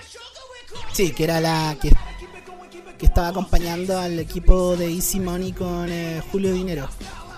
Sí, señor. Entonces se mete Electra, le pega a Nova. De ya, como que lo dejó pasar, ¿cachai? Eh, Nova está a punto de, de- de ganar. De aquí como que ya llega un momento culmine de la lucha. Eh, el árbitro queda knockout, pero no sé por qué los árbitros quedan knockout si total aquí como que poco importa. Poco, Sí. poco importa. Sí, poco, aquí importa menos que en WSW. Sí, mucho menos. Eh, Nova lo tienen dormilona. Y aquí como que querían recrear el- ese final de, de WrestleMania 8 de... mm, eh, Roddy Piper contra Bret Hart, que lo tenían dormilona y Bret Hart como que se sube en la esquina, ¿cachai? Como que camina en la esquina, se tira para atrás y hace cuenta. No sé si te Ah, sí, de sí, eso. sí, sí, sí, ya. Que también lo recreó con Stone Cold. También sí, lo recreó con Stone Cold. Que lo han recreado varias veces también. Claro, que era como para conceptualizar para la gente como y que Claro. se imagine este spot, ¿ya? Entonces lo trata de hacer. Eh, Nova no lo soltó, entonces quiere decir que estaba caminando, se trata de tirar para atrás, pero como que Nova lo, lo, lo tira para el piso nuevamente, ¿cachai? Y entonces lo deja ahí. Lo que sí, lo empezó a dejar tan en el piso que quedó la espalda plana. Y entra un árbitro, cuenta tres, pero no suena la campana. No era un árbitro oficial, era Chris Chetty, señor. Chris Chetty. Él me acuerdo que salía en el juego de ECW. Sí. ACW para Nintendo 64 Anarchy Rules. Anarchy Rules. Ese era el tag, weón. Estaba buscando un invento, weón. Anarchy Rules, señor. Muy bien. Eh, es el conteo, entonces no es legal, obviamente. Sí, y la lucha Pero obviamente no se de- detiene en ese momento. A pesar de que hay un conteo de un árbitro charcha. Claro, pero no vas a distraer, llega, se para, le empiezan a sacar la cresta. Llega un tipo vestido igual que Paul Heyman, pero no, no pude averiguar su nombre. Pero llega vestido y pelo largo y barba y gordo y es jockey, terno, igual que Paul Heyman. Mira, eh, yo por lo que pude averiguar, no, no pude llegar al nombre real de este personaje. Lo que pasa es que él es un personaje que ha estado mucho tiempo en el roster de ECW. Eh, entra vestido como Paul Heyman para hacer un- obviamente una parodia de, de Paul Heyman que no estaba en ECW en ese tiempo, al menos de presencia. Se llamaba Louis Dangerous. Dangerous. Louis Dangerous, obviamente haciendo Ah, como Polly Dangerously. Claro, claro. Y él Ya. era, eh, cuando, cuando los Dudley Boys estaban en ECW, viste que no eran dos, eran caleta. Era una familia. Él, él era Sign Guy Dudley, que era el Dudley que aparecía con un cartelito Ah, de- que se comunicaba ya. como un cartel. Ya, Pero su nombre real no lo llegué a, a saber, pero es él. Es, es Ya, él. ya, perfecto. Era, era bacán porque era una familia, hacía un pequeño paréntesis, era una familia eh, los Dudley. Obviamente todos lucían diferentes, pues, ninguno se parecía a ninguno. Pero decían que la mamá era bien suelta, ¿cachai? Que eh, lo decían carepalo, la mamá era bien suelta y tuvo como ocho hijos. Y al final el último Dudley se llamaba Dudley Dudley porque ya le daba paja ponerle nombre a los hijos, ¿cachai? Claro, claro. eh, más que nada era un luchador de apellido Dudley que iba dejando descendencia por todos los lugares donde iba. Y ahí apareció Baba Ray, Devon, y a eso Pero sumamos, el último eh, ya es Dudley Dudley, da lo sí, mismo. estaba Dudley, Dudley, estaba Dancing with Dudleys, que era una parodia, Danza con Lobos. Estaba Sí. Sangai Dudley, Big Big Dudley, un montón, weón. Un Solo nos montón, quedamos había- con los dos nomás que conocemos hasta el día de hoy, pero eran Eh, más. Tres, tres, porque Ah, Spike. Spike, claro. Eh, que aquí entra Spike Dudley. Ah, a todo esto. Sí, entra Spike, Spike Dudley. Y eh, porque este tipo de, de- este tipo como- vestido como Paul Heyman dijo, ah, qué bueno que perdiste porque el perdedor se iba de ECW. ¿En qué momento lo explicaron? En ninguno, en No. ninguno, Pablo, en ninguno. todo esto era como improvisado, así muy, Sí. muy, muy sobre el vuelo. Sí, y entonces en este momento entra Spike Dudley, le pega al gordo, eh, Louis Dangerously, ¿no? Louis Dangerously, claro. Ya. Le pega al guatón, Sí, le pega al guatón. sí. Le pega a Chetty.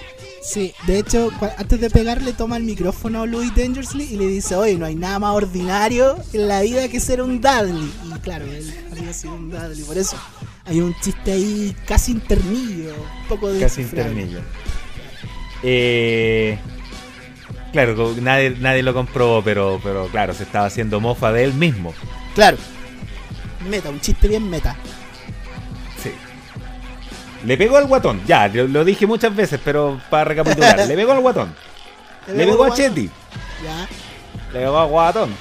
Toma guatona. Ya. Eh, le pega a Chetty. No Ya. le hace planchita y gana la lucha. Sí, le hace una especie de. de que es el movimiento que hace Sheamus, que creo que. No me acuerdo cómo le llaman cuando lo hace. Eh, white Noise, creo que es. Pero acá le llaman el, el. Kryptonite Sí, sí. Crunch, porque eh, Nova usaba un gimmick muy parecido al de. como un superhéroe. Que era muy parecido a Linterna Verde, que después lo usaría eh, el huracán Helms, ¿no es cierto? Todos querían ser Linterna Verde, weón, y uno de los buenos más charcha de DC, Más qué weón. charcha, sí, sí, ¿qué onda, weón? ¿Qué onda? De cagados no querían ser Aquaman, qué weón. Bueno, aquí como eh, se metió Electra, se metió la mina, se metió un doble de, de mm, Paul Heyman, se metió Spike, hubo una lucha ahí que después aclararon de que si el que perdía se iba a DCW, donde quedó tan la cagada. Yo a esta lucha le doy un capítulo de Laura en América. Oh, qué weón, qué. ¿Ese, ¿Ese es un buen o un malo, una mala evaluación? es al gusto del consumidor. Es al gusto del Pregunta consumidor. abierta. Pregunta retórica. Sí, muy sobrebuqueada esta lucha. Mucha intervención, mucha cosa por aquí, por allá, mucho ingrediente extra. Creo que terminó arruinando un poco la lucha, pero creo que mucho de esto se improvisó. Me da esa sensación, me da esa sensación que nada de esto estaba como bien preplanificado. Al menos como espectador me da esa sensación con respecto a lo que acaba- acabaste de decir. Es una lucha de 5 minutos, pero que tiene tan, tan, tanto cosa que como que como que te deja un poco cansado después de verla. Aparte la lucha no es muy larga, hay que aclararlo, la lucha no es muy larga y, y pasaron muchas cosas. Sí, mu- mucha cosa en, en muy poco muy poco rato. Oye, te cuento que después hubo una promo de Steve Corino con Francine. Esta promo es alto sexualizada, pero ya a niveles ya así para subir a Xvideos. O sea, si la promo Claro. de, de Malina con Batista en nuestro capítulo de Armageddon la describimos así, esta es tres veces peor, de, de verdad. Porque de partida sale Francine como comiéndose el típico sándwich, el sándwich submarine, que es este con el pancito largo, que quedan en una Sí. cadena de, de sandwicherías, que no quiero decir su nombre, la que empieza con S, ¿cierto? Y... Termina en. muy bien, excelente, muy bien. Sabía que iba para allá. Decía, oh, puta, ojalá le dé el pase y haga el gol. Muy bien. Sale como ella así como un sándwich muy grande, le dice, dice así como, ay, no sé si este, este salami me lo voy a poder poner completo en la boca. O sea, un diálogo Claro, así. completo, así que no, no sé si me va a caer completo en la boca, No, qué chucha, güey. Ese diálogo es de, es de, es de porno, por weón, o sea, es- Sí, ese diálogo está en todos los libretos de escena porno. Y en eso Sí. aparece Steve Corino y Steve Corino le, le pide sexo. O sea, eso yo lo que entendí, obviamente con, con, con frases un poco en doble sentido, no de manera directa. Pero eso es lo que le dice, así como, ah, así que, ah, oye, ¿por qué no te metís con el campeón? ¿Ah?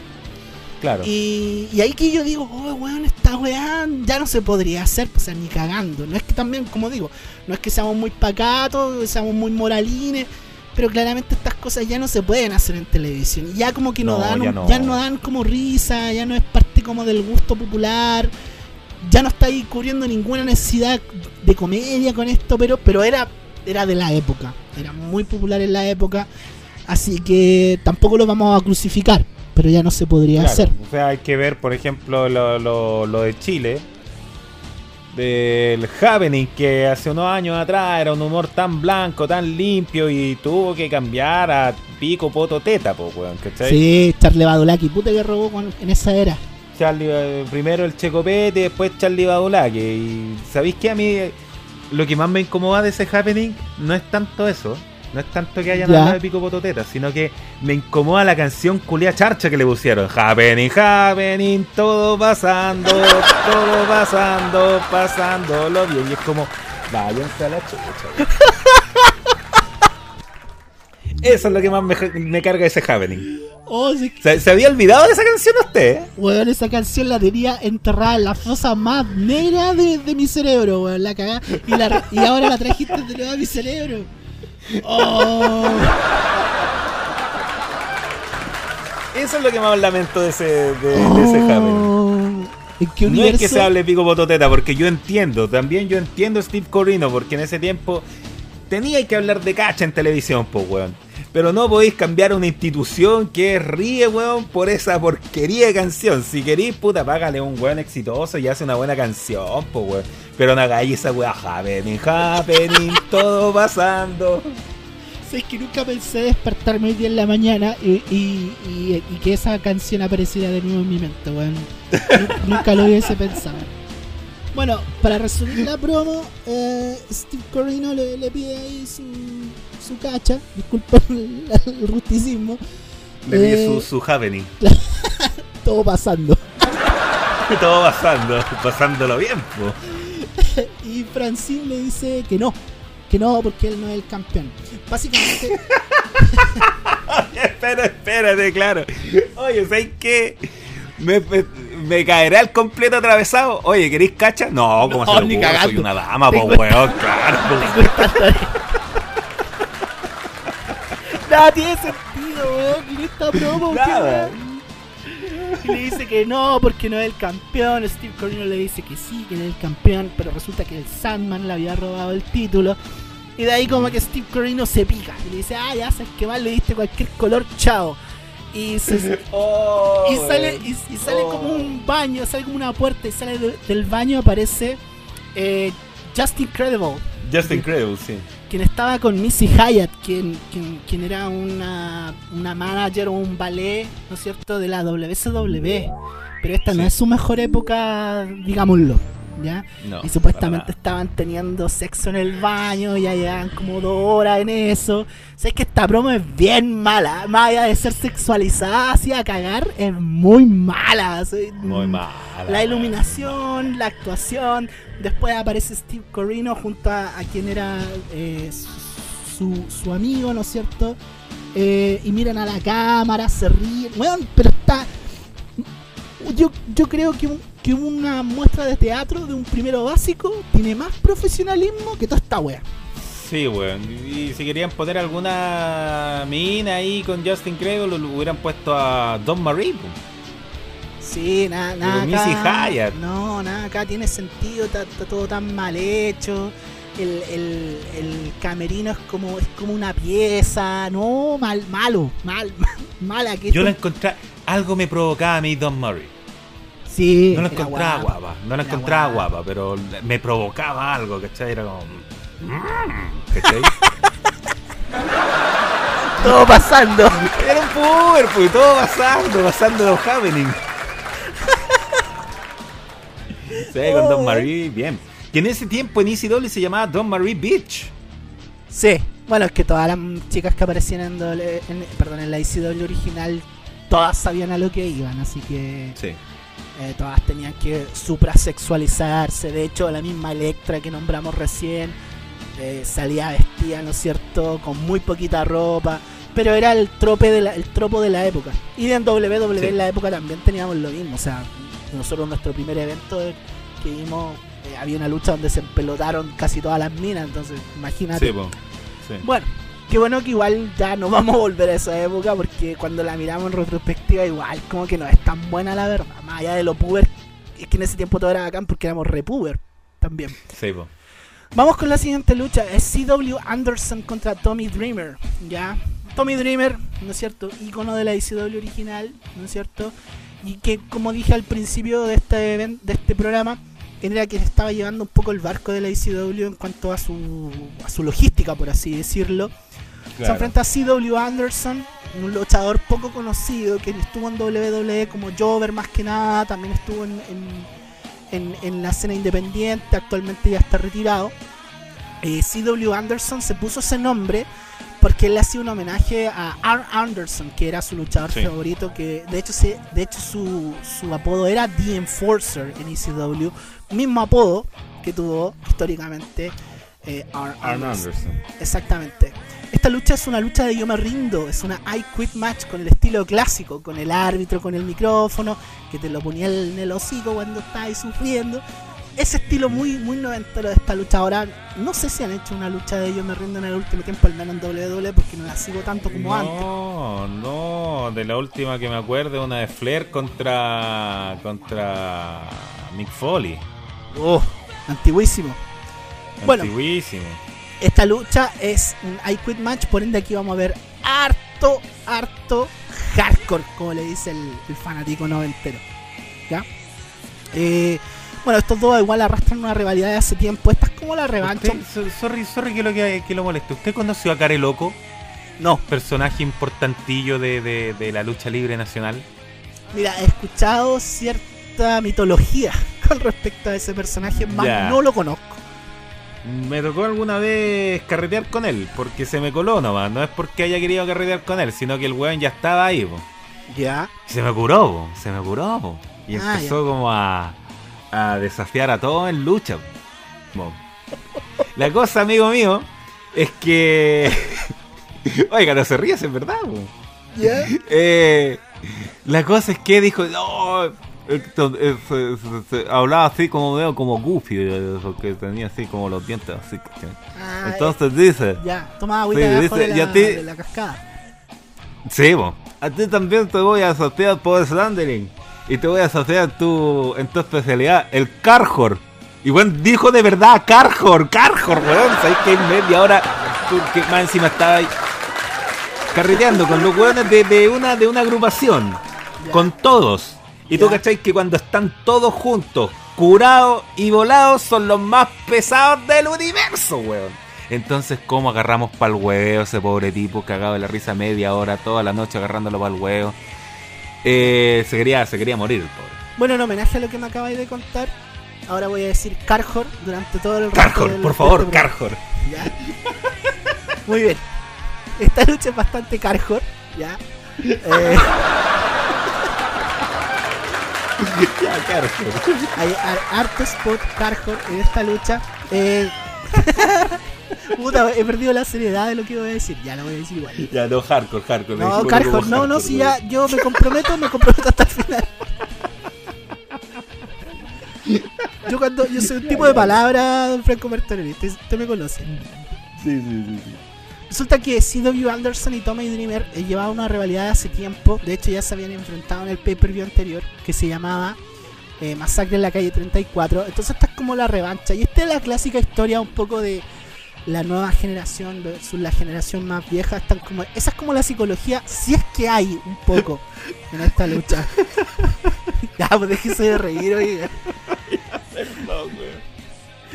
Ya, ya, Bueno, ya, partimos la lucha inmediatamente con un suplex fuera del ring. O sea, ya con eso vamos a ver que esta lucha es bastante hardcore.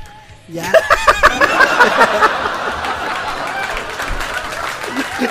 y así va a ser durante el resto del, del, eh, del match. ¿Ya? Ya. Eh, bueno, eh, la lucha parte inmediatamente con este suplex, sillazo sin protección, directo a la cabeza, ya al tiro. Por parte de, CW Anderson para Sí, Dreamer. porque Tommy Dreamer tenía esa cuestión de que no se protegía la cabeza, no estaba ni ahí. No, de hecho empieza a sangrar el tiro. O sea, ya tenemos el, primer spot con sangre en la ICW. No puede haber un evento de ICW sin, sin sangre. Así Sin que sangre, lo carjor de, de- de la situación, ¿no? ya basta, weón. no, si yo Oh, me qué comprometí, momento, me comprometí.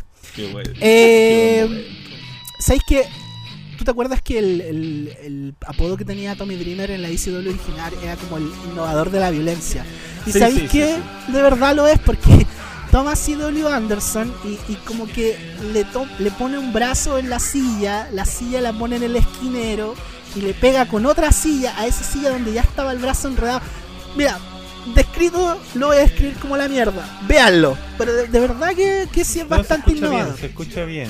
Sí, Sí. se escucha muy bien. Después de eso toma la campana, la campana con la, obviamente, que se marca el inicio y el final del- de una lucha, se la pone en la cabeza y con un una especie como de llave inglesa le pega un campanazo. ¿Sabes que eso se ve terriblemente brutal? Yo yo no yo fuera luchador no sé si estaría dispuesto a recibir eso, pero obviamente ECW Eh, CW Anderson empieza a sangrar, ¿no es cierto?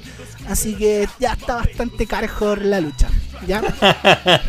Luego de eso, eh, hay un spot donde eh, Tommy Dreamer toma un regalo navideño, Navidad en enero, nada más, nada más adecuado. Abre el paquete de regalo y toma una especie de ah, aro de alambre de púa muy clásico. De hecho, este no es como el alambre de púa, no sé cómo se llama, pero este, este no tiene como la clásica púa, sino que tiene como una especie de, de hoja de cuchillo. Concertina. Concertina, ese es el nombre. Muy bien, excelente, muy bien. Por eso es este el capitán. Ya, yo no lo hubiese dicho nunca. Eh, sin embargo, ahí nomás queda porque CW Anderson le hace un movimiento donde evita, ¿no es cierto?, el castigo. Hay una intervención de un tercer hombre en esta lucha que se llama Towel Boy, que aparentemente es un chico, parte del ring crew, ¿no es cierto?, de los que arman y desarman el ring y se encargan de todo el de toda la logística del ring propiamente tal que que, que como que un día estaba así haciendo su pega y el público empezó a gritar Tower Boy Tower", y es y esa y así nació su popularidad o sea más ICW que eso no, no, no lo puedo No describir puede haber, po, weón. No puede haber. Claro, resulta que en, en la lucha anterior eh, CW Anderson había golpeado a este, a este muchacho que se llama Towel Boy, que después evolucionaría a ser un luchador que luchó en CCW, en parte de Ring of Honor. Así que esta es como su, su iniciación, lo cual es bastante bueno, creo yo. Sí. ¿ya? Entonces, en un momento, eh, Tommy Dreamer posiciona a CW Anderson como una especie de camel clutch, como la llave de camello, famosísima aplicada por el. ¿Qué Pensaba que iba a decir Camel Toe, señor. No. Es, ese otro. Uy, sí.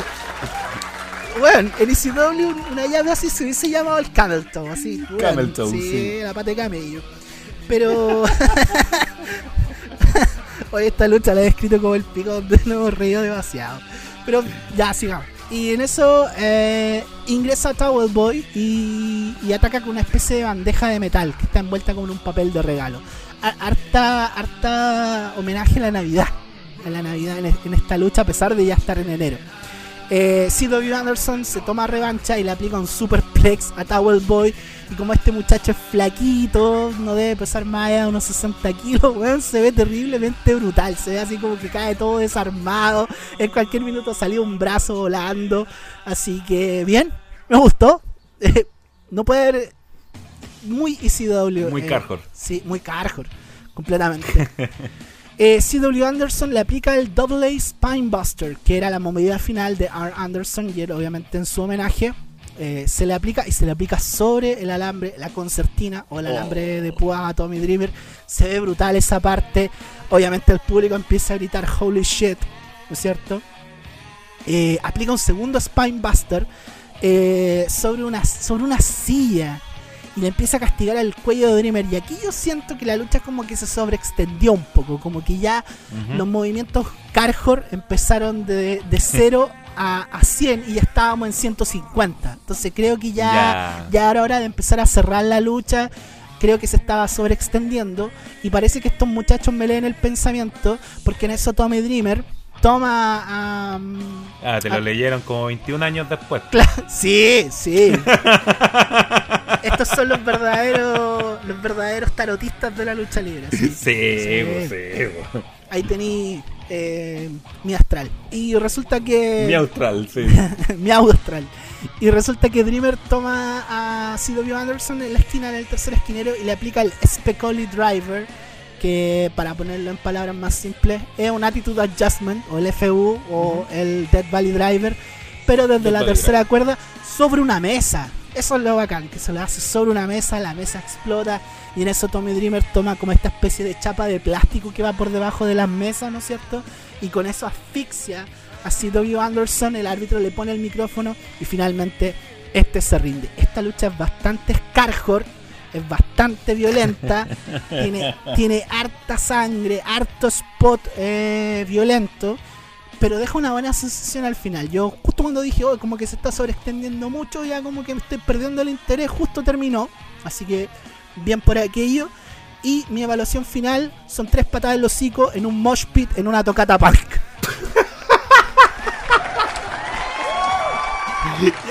weón, bacán. A mí me, gust- me gustaba recibir esas batallas eh, cuando estábamos Sí, echando. clásico mocheo en Tocata Punk eh, en el entrelata. Sí, con Tocata Punky, pues sí, sí, ahí tuve mi. Yo también tuve mi etapa rebelde y también me gustaba. Me ponía ahí la, la- las cadenas ahí eh, entre los puños, ¿cachai? Entonces, para el weón que me quería pegar fuerte, pa, le pegaba cadenazas nomás, culiao. Qué tanta wea. Bastante cárjoro su, su pasado. Muy bien. Sí, bastante carjor, bastante carjor. No, pero buenos tiempos, buenos tiempos con esos mocheos. Eh, pero después esa palabra mocheo ahora no me la puedo tomar en serio. ¿Usted ha, ha- ha visto esa banda La Dieta del Lagarto? Ah, sí, sí, la conozco. Sí, vi ese video. Y lo de los zorrones cantando ahí, sí, nosotros somos la dieta del lagarto, que más encima arruinan la talla, pues, weón. Porque dicen, nosotros somos la dieta del lagarto, eh, nos gusta comer poco y hacemos mucho otra cosa. No, pues, weón, tenéis que decir hacemos lo otro harto, por eso del lagarto, lagarto harto, tenéis que decir harto, culiar harto, no, weón, así como hacemos mucho otras cosas, no, weón, cuico culiado tonto, weón. Es que ellos fueron a la escuela de comedia de Hugo Sabinovich. Claro, yo creo, de- de- Ya, ya, ya, mire, mire, ¿sabe qué? Usted me habló de Hugo Sabinovich y listo, vamos a la siguiente lucha. Vamos. Porque. Oh, que estoy prendido, weón. Estoy más prendido que guagua es este hermano. Mira, este es. The Unholy Alliance. Ya. The Unholy Alliance. Que usted se imagina a Big Show con, con Undertaker cuando digo. Sí, The Unholy ellos Alliance. para mí eran The Unholy Alliance, que fueron campeones en pareja incluso. Yo le tengo unos nombres más brutales con esto, más que Big. Show con Undertaker. Es Unholy Alliance, es Mikey Whipwreck con Tajiri. Ah, no, bien, bien, no, sí, igual dámelo. No es lo que esperaba, pero tampoco me desagrada. Es lo que te llega por AliExpress. Sí, es lo de Wish. Sí, es lo de Wish. Eh, contra Super Crazy y Kid Cash en tag team. Ya. Contra FBI. Entonces estamos hablando de Nuncio Y de. y del glorioso, del único, del magistral, Tony Mamalok. Eh, eh, en este tiempo, en este tiempo yo estaba hablando con, con, con la mamá y entonces le dije, oiga señora, desde el 2001 su hijo es un mamaluk. Dios mío, Oh, Dios esta talla nos va a mío. pesar tanto tiempo. Bueno, hicimos hasta un video de, Tony, del- de la Sí. talla de Tony Mamalok. Sí, ya es un clásico de, de wrestling en el living. Parte de nuestra cultura propia de nuestro podcast, el Mamelok.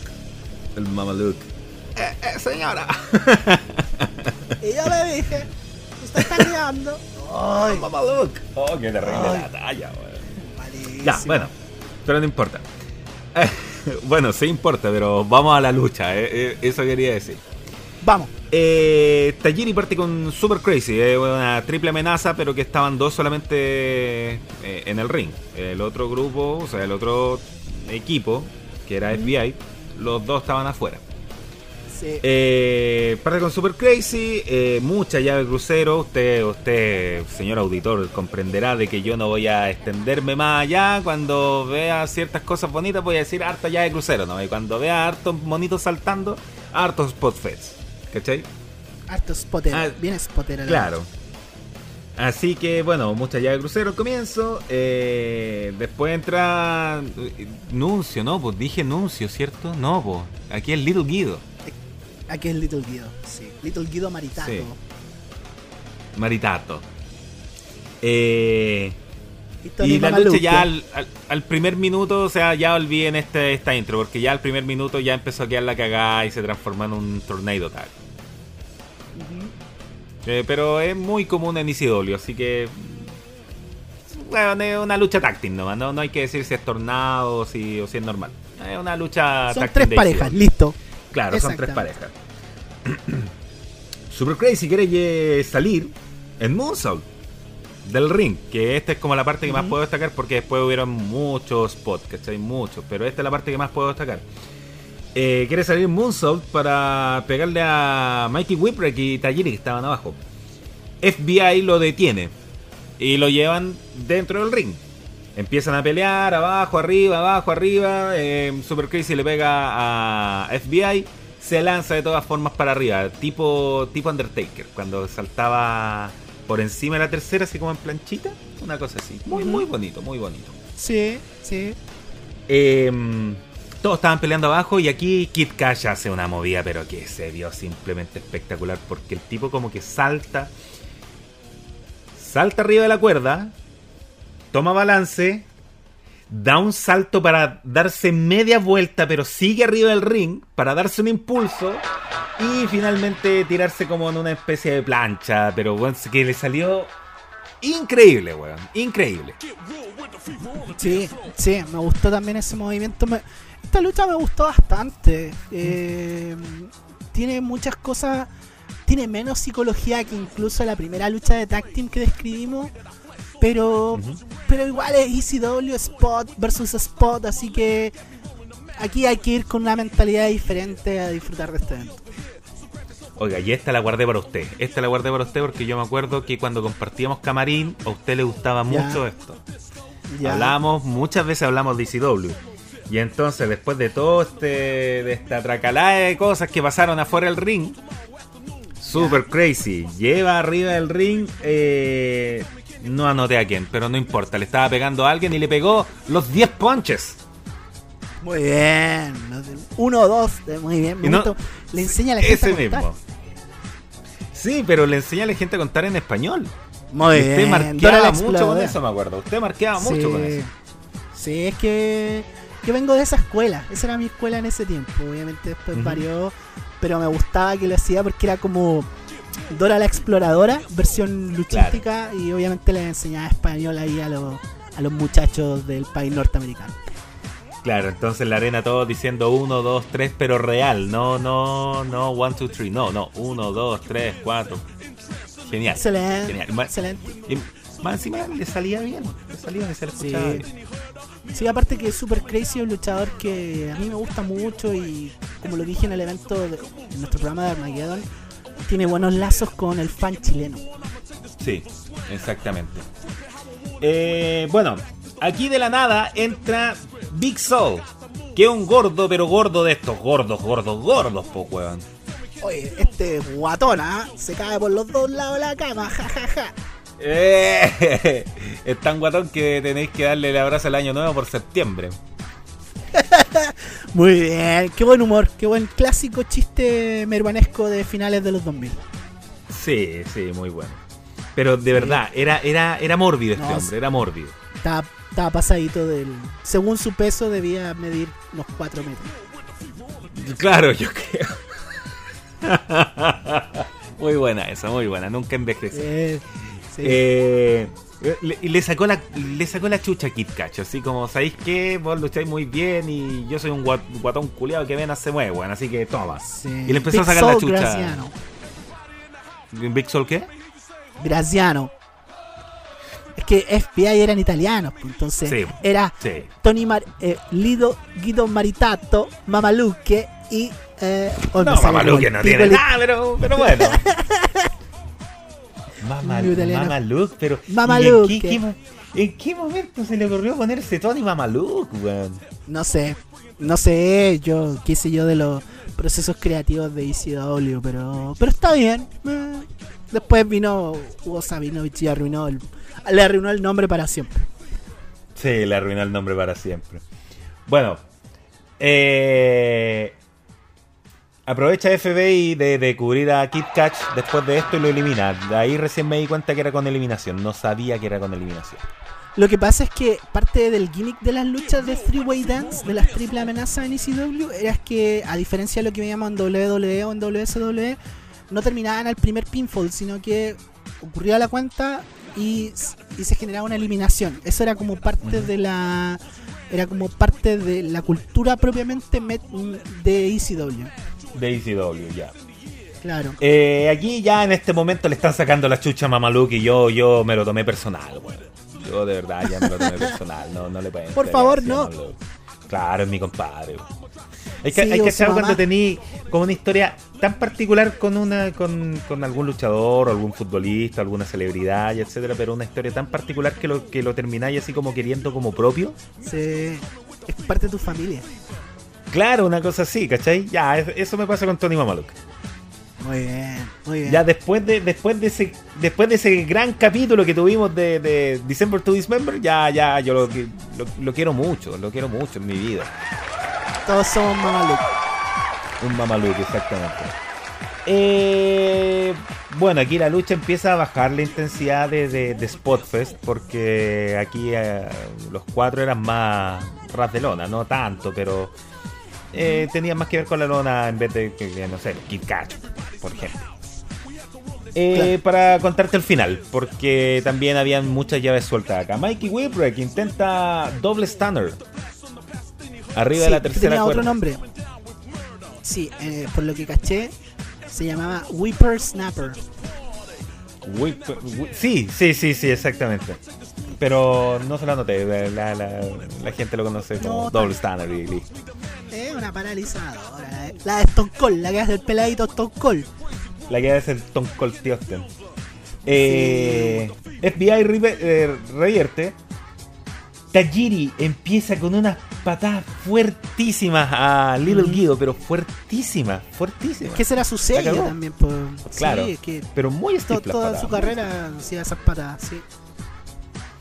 Eh, le aplica el fuego verde, aplican doble Tiger Suplex, o sea, quiere decir que por un lado Mikey Whipwreck haciendo, porque no, uno, doble es medio raro, pero no, no, cada uno hace un Tiger Suplex y gana The Unholy Alliance. Acompañados de James Mitchell, ¿te acuerdas de James, Mitchell? Pero en ese tiempo creo que en ECW se llamaba The Sinister Minister. El ministro No, no, no, no me acuerdo mucho. Sí, sí tenían otros nombres. James Mitchell es más en, TNA cuando era como... Era, se llamaba Father James Mitchell, que era como el papá de, de, Abyss y todo eso. Pero es el mismo personaje. Sí. Y bueno, para dar una calificación a esta es lo mismo que usted había dicho, lo del cumpleaños cabros chicos y, y, la piñata y todo eso, porque de verdad, de verdad era de, ese sentido. Muy bien, excelente. Eh, un detalle de esta lucha es que esta lucha era válida para retar a los campeones en parejas, que eran Danny Doran y Roadkill Damage. Eh, lucha que nunca, nunca ocurrió. podría pasar ahora, podría pasar ahora. 20 uh, years in the making. Sí, ya te tengo hasta el timeline, ¿cachai? Sí, muy bien, excelente. Eh, después de eso, hay una promo donde aparece el Sandman. Esta promo me gusta porque sale tomando chela, fumando, pucho, le sale hablando a la cámara. Así que promete, obviamente, eh, ser el nuevo campeón de ECW. Y nos vamos a la siguiente lucha. Que, es más un segmento que una lucha, la verdad. ¿ya? Aquí anoté hartos nombres, porque hay muchos luchadores acá que, que no sigo más allá y creo que nuestros livineros también. Eh, había un tag en ECW que se llamaba Simon and Swinger, que eran eh, Simon Diamond y Johnny Swinger, dos luchadores que probablemente va a ser la única vez que los nombremos acá. Pero estos luchadores estaban acompañados de Don Marie. Ya recordemos que Don Marie se hizo muy famosa como la manager de los Impact Players, que eran conocidos, eh, eran la pareja de. eran la pareja de. Lance Storm y Justin Credible. Pero Lance Storm en esta época está en WSW. Sí. Entonces Don Marie quedó sola, entonces lo pusieron a vamos a juntarte con otro tag team, en este caso Simon Diamond y Johnny Swinger. Eh, hay una promo en el ring en donde Johnny Swinger dice, le dice a Don Marie, oye, ¿sabes qué? No, no me está gustando mucho que tú seas nuestro, nuestra manager. ¿Ya? Así que ahora voy a optar por otros servicios de manager y ahora voy a ser representado por The Blue Boy. Y en eso aparece The Blue Boy, que es el Blue Mini, que debo decir que está terrible flaco. Terrible flaco. Nosotros toda la vida hemos conocido al Blue Mini como ese gordito que se ponía a bailar. Sí, que estuvo en WWE en su tiempo también. Pero que está pero terriblemente flaquísimo. Y no solo eso, aparece acompañada de Jasmine St. Clair. ¿Quién es ella? ¿Quién dirá usted? Bueno, era una ballet de ICW que también era actriz porno. Cáchate esa. tómate esa ICW. ¿Cómo era para buscar el tiro? ¿Para buscar en YouTube? ¿Ah? Sí, sí, no, no, en YouTube no, precisamente no en YouTube. Oiga, usted, pero es que YouTube no es con X, don Franco. Eh, No, no, no, no, no, no, le puse RedTube. ah, oh, vieja escuela. Vieja escuela. Bueno, aparece. The Rise and Fall dos, of RedTube. Aparecen estos dos. eh, y ahora aparece, ¿no es cierto? El público se vuelve loco al ver a Jasmine St. Clair. Esto no es nuevo igual en ECW. De hecho, yo me acuerdo que en un evento anterior apareció Jenna Jameson en, en un evento en vivo acompañada de los Dudleys. Así que ECW conocía muy muy bien a su público. ¿A quién? No- no la conozco, no. Un poquito... No, ya, no sé, no se haga el No me suena. ya, por, fa- por favor, no, no, no nos mienta de esa forma. Eh, ECW apuntaba a un contenido más adulto, pues entonces también se llenaba de estas actrices porno eh, que eran muy famosas de la época. ¿ya? Bueno, la lucha no empieza. Ah, ellos se enfrentan a la pareja de eh, Balls Mahoney, ya quien, de quien ya hablamos en este podcast anteriormente que está acompañado de un luchador, de un luchador perdón, que se llama Chili Willy. No tengo mayor información de él, era un luchador afroamericano con el pelo pintado de rubio, eso es todo. Se llama Chili Willy igual que el personaje de- del, del pájaro loco. El, La lucha no lleva ni un claro, la lucha no lleva ni un minuto y aparece Rhino, quien en ese momento era el campeón de la televisión. Lo cual me llama mucho la atención porque doble, eh, perdón, ECW no tenía, no estaba pasándose en la tele y había un campeón de la televisión. O sea, ¿cuál es la lógica aquí? Ya, por favor, alguien explíquenmelo. Y le hace un. Le aplica gore a todo el mundo. Le aplica un gore al Blue Boy, le aplica uno a Balls Mahoney, le aplica uno a Simon Diamond, le aplica uno a, Don Marie. Y luego de eso toma a Jasmine St. Clair y le aplica una rompecuello desde la tercera cuerda. Y ahí al público ya se, le- se le cayó todo lo que tenía que caerse. Pero eso era muy clásico de Reino de la época: tomar a las baleas al, al roster femenino y aplicarle esa rompecuello que se ve bastante brutal. Esta lucha es más un segmento, de hecho ni siquiera le puse una evaluación porque como que no da, no da para más. ¿ya? Así que eso era como para calentar un poco el personaje de, de Rhino.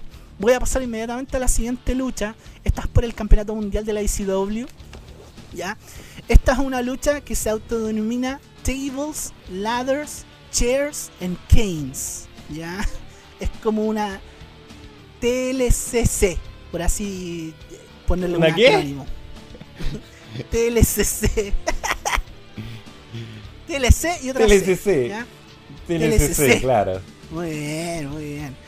Eh, esta lucha es entre el Sandman, Steve Corino, quien está acompañado de su compinche, quien es Jack Victory, y Justin Credible, ya quien está acompañada de Francine. ¿ya? Francis. ¿Cómo llegamos a esta lucha? Resulta que Steve Corino se coronó campeón de ECW. Sin embargo, en el evento anterior, el Sandman le roba el título. ¿ya? Sí. O sea, él es como el campeón de. con respecto al título, pero no tiene el campeonato, no tiene el cinturón, no lo anda por tanto. La lucha se decide al final que se va a disputar en este tipo en este tipo de match, donde las reglas son igual que en toda lucha TLC que conocemos en WWE, más allá de todos estos artilugios que rodean el ring, se gana escalando las eh, escalando y ascendiendo, retirando el ring, el perdón, el, el cinturón desde la altura. Bien. Eh, debo decir que como WWE no quiere pagar ningún derecho de, de canciones, no nos muestran ninguna entrada. Aquí nos vamos directamente a la lucha. Directo, ya no sí. hay aquí no hay no hay entrada de nadie, no, lucha al tiro.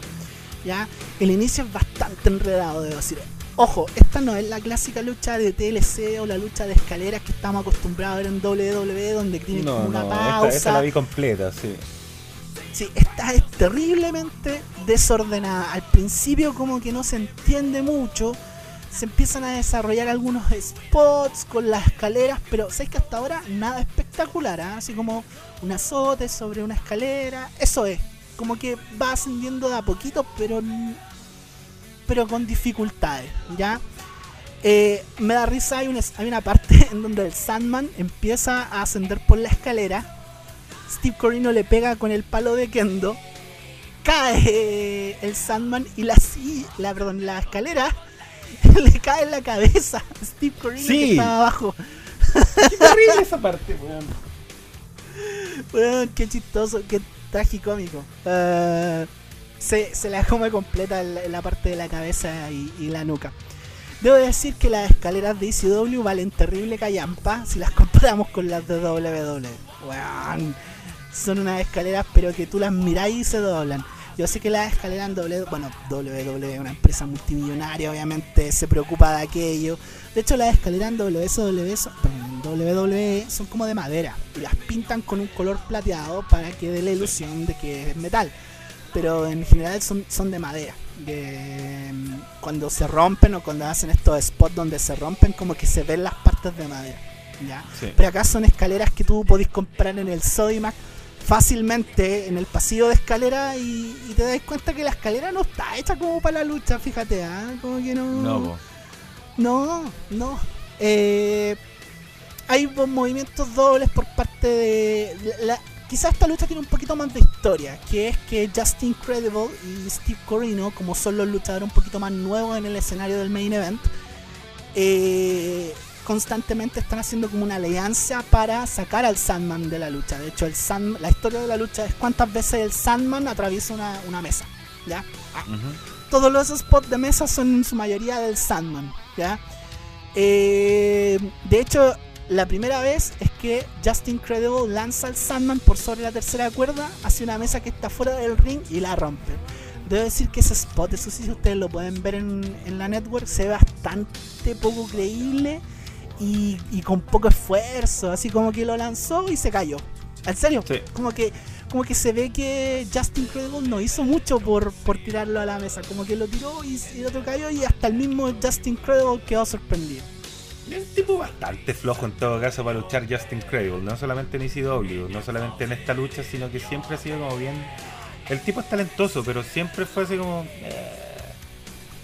Sí, ponerle un poco de voluntad a la concha de tu madre. Sí.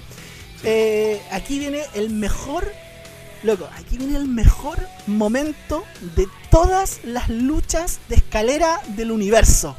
ustedes creen, bueno, ¿tú crees que Jeff Hardy atravesando las la, mesas desde, desde, la punta de la escalera, o Shawn Michaels con Razor Ramón en WrestleMania 10, ¿Tú crees que esos son los mejores? No, aquí viene el mejor momento de la lucha de escaleras de todo el universo.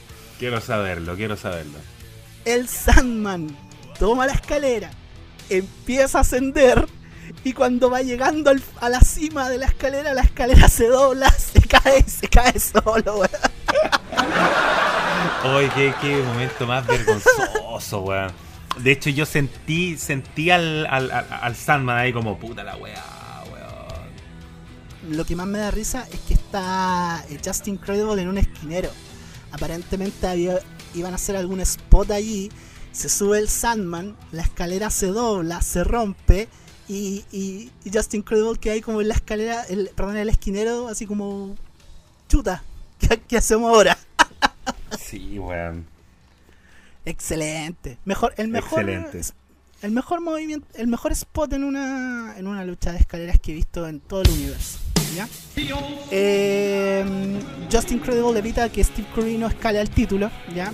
Asumo que aquí hacen un spot que asumo que era el que venía correspondiente al Sandman, porque Credible hace una dropkick, una patada voladora desde el esquinero hacia Steve Corino que estaba en la escalera. Me imagino que eso es lo que iban a hacer con el Sandman, pero como, como, como no salió, hay como que como que arreglaron un poco la cosa. ¿ya? Claro. Así que eh, el Sandman se come una segunda mesa, ¿ya? Como digo, el Sandman atraviesa todas las mesas en esta lucha.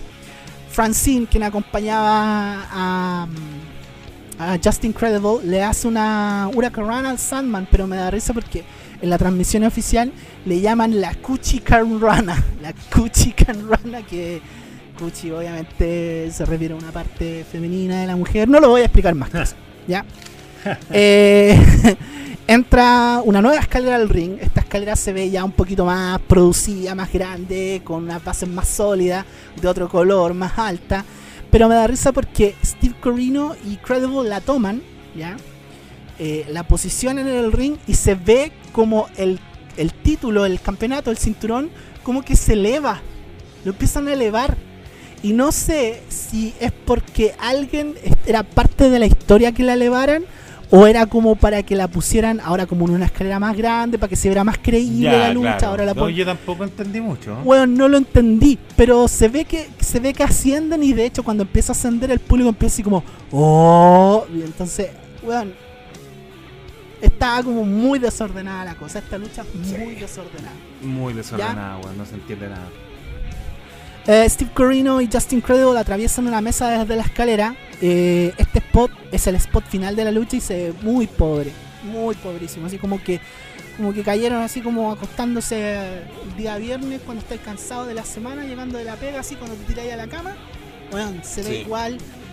Eh, poco esfuerzo en el spot final. El Sandman asciende por esta nueva escalera y se convierte en el nuevo campeón de ECW por cuarta vez sacando el título desde la parte más alta de donde estaba la escalera. Así que como esta lucha es bastante desordenada, eh, con, muchos spots sin sentido, con, mucho, ruido pero poca sustancia, yo le doy una pelea de perros. Eh, cuando una perra está en celo y los otros perros se ponen a pelear en la calle, eso le doy. Es una pelea de perros. Sí, ¿sabe qué? Pero la pelea de perros tiene más orden. Sí, sí, es más interesante, al menos no, no me gustó la lucha por el campeonato, debo decirlo. No, a mí, a mí Eh, tampoco. a mí- yo seguí un poco la carrera de Corino eh, en- en- como luchador indie, eh, pero el Sandman, el Sandman es un gusto adquirido, como que el Sandman es de esos luchadores o que te gustan o que lo odias, como que no, no es como que te dé lo mismo. Claro. A mí me gusta el Sandman. Me lo banco. Muy bien, yo no, pero eh, tenemos gusto. Lo que acabo de Cosas decir se grafica, se grafica esto. Bueno, pero la lucha no terminó ahí, se puede decir. Porque ya el Sandman termi- terminó todo agotado. Agotado no sé de qué, pero no importa. Yo creo que agotado con, con, con la escalera. Después de ese spot lamentable cuando se, le agotó mentalmente. Yo digo, como puta la weá, pateando a la perra. Y aquí Rhino interrumpe la celebración del Sandman. Y le hace un gore, pero le hace un gore bocheado, porque no se dio cuenta que había una, una silla. Y se resbaló con la silla. Él muy inteligente, igual se siguió tirando, ¿cachai? Y le hizo el gore. La gente aquí ya le, no se lo perdonó y you fucked up y etcétera. Lo que, lo que Sí, gritaba la pero gente. igual, igual CW. siento que las, igual siento que lo salvó. Sa- se pegó un safe. Sí, se pegó un save. Eso sí, llega, pesca el micrófono y les dice Fuck you, onda. Weón, cállense y fuck you y toda la weá, weón. Una promo de, de las que no me gustan mucho, que muy cargada al garabato. Muy cargada al garabato, ¿cachai? Muy gritada también, como muy. Muy gritada Sí. y muy cargada al garabato, ¿cachai? Eh, de las que no me gustan, pero no importa. Para resumir, Te decía que, que igual no me molesta, igual no me molesta la promo gritada. De hecho, Ric Flair hizo carrera gritando todas sus promos, pero esta no, no es lo mismo, no tiene el carisma de Ric Flair. no, pues no, no es lo mismo, ¿no? Y con tanto garabato, ¿para qué? Sí, Mm. total. Si queréis transmitir algo, yo creo que con garabatos no, no. No, no, no es necesario. No, es No, necesario, no, pero no es el estilo. No, para nada. Mira, eh, ya fuck you al público, ¿cachai? Eh, y una promo que se extendió más de la cuenta, ¿cachai? No tengo idea por qué. Pero básicamente le exige una revancha. O sea, le exige una lucha ahora mismo, aquí y ahora mismo. Sandman estaba para cagar. Y entonces Reino dice, puta, acepta o le voy a sacar la chucha a tu familia que está ahí mismo. Y así como literal, le voy a sacar la chucha, ¿cachai? Y es como puta, ya, así como que apenas lo aceptó y. O sea, perdón, Rhino le empezó a sacar la chucha. De esta lucha no se puede decir nada porque dura un minuto. Sí. Sí, en, mouse. Un minuto, el gore por aquí, el gore por allá, una, una pile driver eh, dentro de una, de una mesa. Después otra pile driver adentro del ring. 1, 2, 3. En un minuto se lleva el título ahora Rhino, actual campeón de la ECW, señor. No solo eso, eh, era doble campeón, porque era el campeón de la televisión Doble campeón. y ahora se convertía en el campeón mundial de ECW. Esta lucha es parecida a lo que nos tiene acostumbrado WWE en los últimos años con, con el famoso cash-in del Money in the Bank. O sea, una lucha súper unilateral, donde el otro luchador como que no tiene mucho espacio para una para un contraataque. Entonces es, es como es como la versión beta de, de, de aquello. Es como una versión primaria de, de lo que WWE ya nos acostumbraría años después. Pero, pero esto haría de que Rhino efectivamente se convirtiera en el campeón y no solamente en eso, en el último campeón de ECW. Bueno, yo no le tengo rating a esta lucha. No, no, porque como que no, merece. Un minuto. No merece. Y vamos al. al main event. Sin presentación al main event. Porque. Eh, Reino toma el micrófono de nuevo y dice que se convirtió en campeón. Y de que si hay alguien que es mejor que él, ¿cachai? Que venga ahora o que llevará siempre, ¿cachai? Y hay un silencio medio incómodo. Suena la música de Rob Van Damme y quedó la cagada en la gente, pero quedó la cagada, así que la gente se llegaba a abrazar. Un, pop comparado con el de Stone Cold, weón, y no estoy hueveando, con el de Stone Cold con eh, cuando bueno, el último Wrestling en el Living que revisamos, cuando entró la lucha contra, contra La Roca y Mankind. Claro, pero de cierta forma el dubbing, de nuevo, el dubbing de la música de WWE arruina un poco el, pop de, la gente. Lo arruina, lo arruina bastante. Si tuviéramos... Pero la, la, gente llegaba, saltaba, se abrazaba, estaba, estaba feliz. Era el hijo pródigo que volvió. Claro, lo que pasa es que, como te decía, en la imagen se ve que la gente queda visualmente se ve al público que queda para la cagada cuando suena la canción de Rob Van Damme.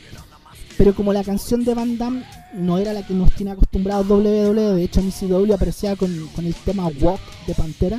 No sé, eh, obviamente como no van a pagar los derechos de una banda. Con esa, con esa canción que usted siempre puede escuchar en los resúmenes de Colo Colo y La Crisis, ahí en Chilevisión Noticias. Eso, muy bien. Eh, se ve que la gente salta del asiento pero como está el dubbing de la canción, eso igual afecta la reacción del pop del público. Entonces, si lo vemos en la, en la network, como que no somos capaces de apreciar todo lo popular que era Rob Van Damme cuando aparece. Pero me imagino que en el material original, que sé yo, el VHS original o el DVD original, eh, o la transmisión original del pay-per-view como tal, debe haber sido mucho más, mucho más potente ese recibimiento. Mucho más, mucho más, obviamente, pero, pero se vio bien. Entonces, eh, Rob Van Damme entró, se estaban encarando arriba y Jerry Lynn llega desde atrás y le pega por la espalda, obviamente. Y ahí empieza el, main event. Eh, la gente estaba prendidísima con Rob Van Damme. No pensaban que lo iban a ver. No pensaban que lo iban a ver y se nota el deleite de la gente. Eh, después de un par de llaveteos rápidos, ¿cachai? Eh, después de un par de llaveteos rápidos, llega. Eh, ese es como la típica, el típico de Rob Van que llega así llaveteo rápido con el, con el rival y como que después quedan ahí como amenazándose eh, con puño para que la gente aplauda. Sí, estos dos que tuvieron una rivalidad histórica en ECW durante los 90. O sea, hay varias luchas de Jerlin versus Rob Van Damme en la biblioteca de ECW original. Porque eran dos sandías caladas y que tenían muchísima química en el ring. Sí, exactamente. Así que bueno, eh, la acción dura poco arriba. Se van para abajo, ¿cachai? Eh, y aquí es donde Rob Van Damme ya empieza a hacer como los de las suyas. Se para arriba de la reja y hace un moonsault de eh, se para arriba del apron mientras dejó a, colgado en, la reja a Jerry Lynn y hace esta, este leg drop con giro, ¿cachai? Que le salió muy bien y la gente ya, pero está, que, se quiere matar, o sea, ya no da más de alegría. Sí, es que Rob Van Damme es sinónimo de ICW en los 90. Eh, es, como tú dices, el hijo pródigo. Y aparte que Rob Van Damme no aparecía en ICW hasta este momento durante mucho tiempo porque no se le estaba se le adeudaba mucho dinero como luchador como profesional Así que bueno, eh, Van Damme hace un moonsault cuando volvieron arriba al ring, un moonsault desde el suelo, después como que va corriendo al esquinero, ¿cachai? Y hace un moonsault desde la segunda y la gente, pero de verdad aquí, aquí no da más, weón.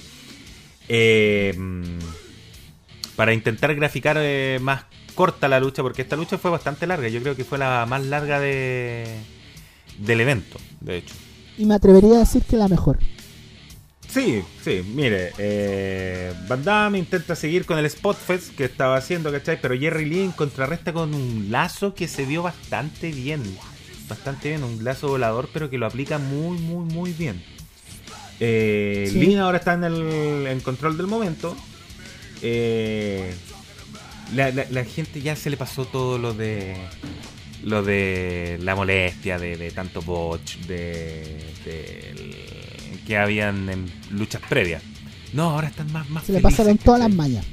Sí, soltó la maña, mostraron al que querían ver y listo, ya la gente le, le da lo mismo. De hecho, han habido como un par de, llaves que si bien no, no, no se puede decir que son botch, tampoco fueron muy bien aplicadas, pero a la gente le da lo mismo. Aquí ya estaban en otra, ¿cachai? Sí, porque como esta lucha es, un golazo de media cancha para la para ICW siempre, así que todo bien acá. Pero aquí es donde se empieza a enojar la gente, porque Lynn empieza a tener control del momento y no está controlando el niño regalón, pues. Entonces la gente se enoja, pero ya se empieza a enojar con la lucha. No se enoja con Jerry Lynn, se enoja con la lucha. Es como, ¿cómo es posible si este weón está volviendo que pegue siempre, ¿cachai? Así no funciona la lucha libre, todos sabemos. todos sabemos, pero. Es que estaban muy mal acostumbrados los muchachos de ECW también. Sí, pero ¿cachai? La gente aquí está enojada de verdad.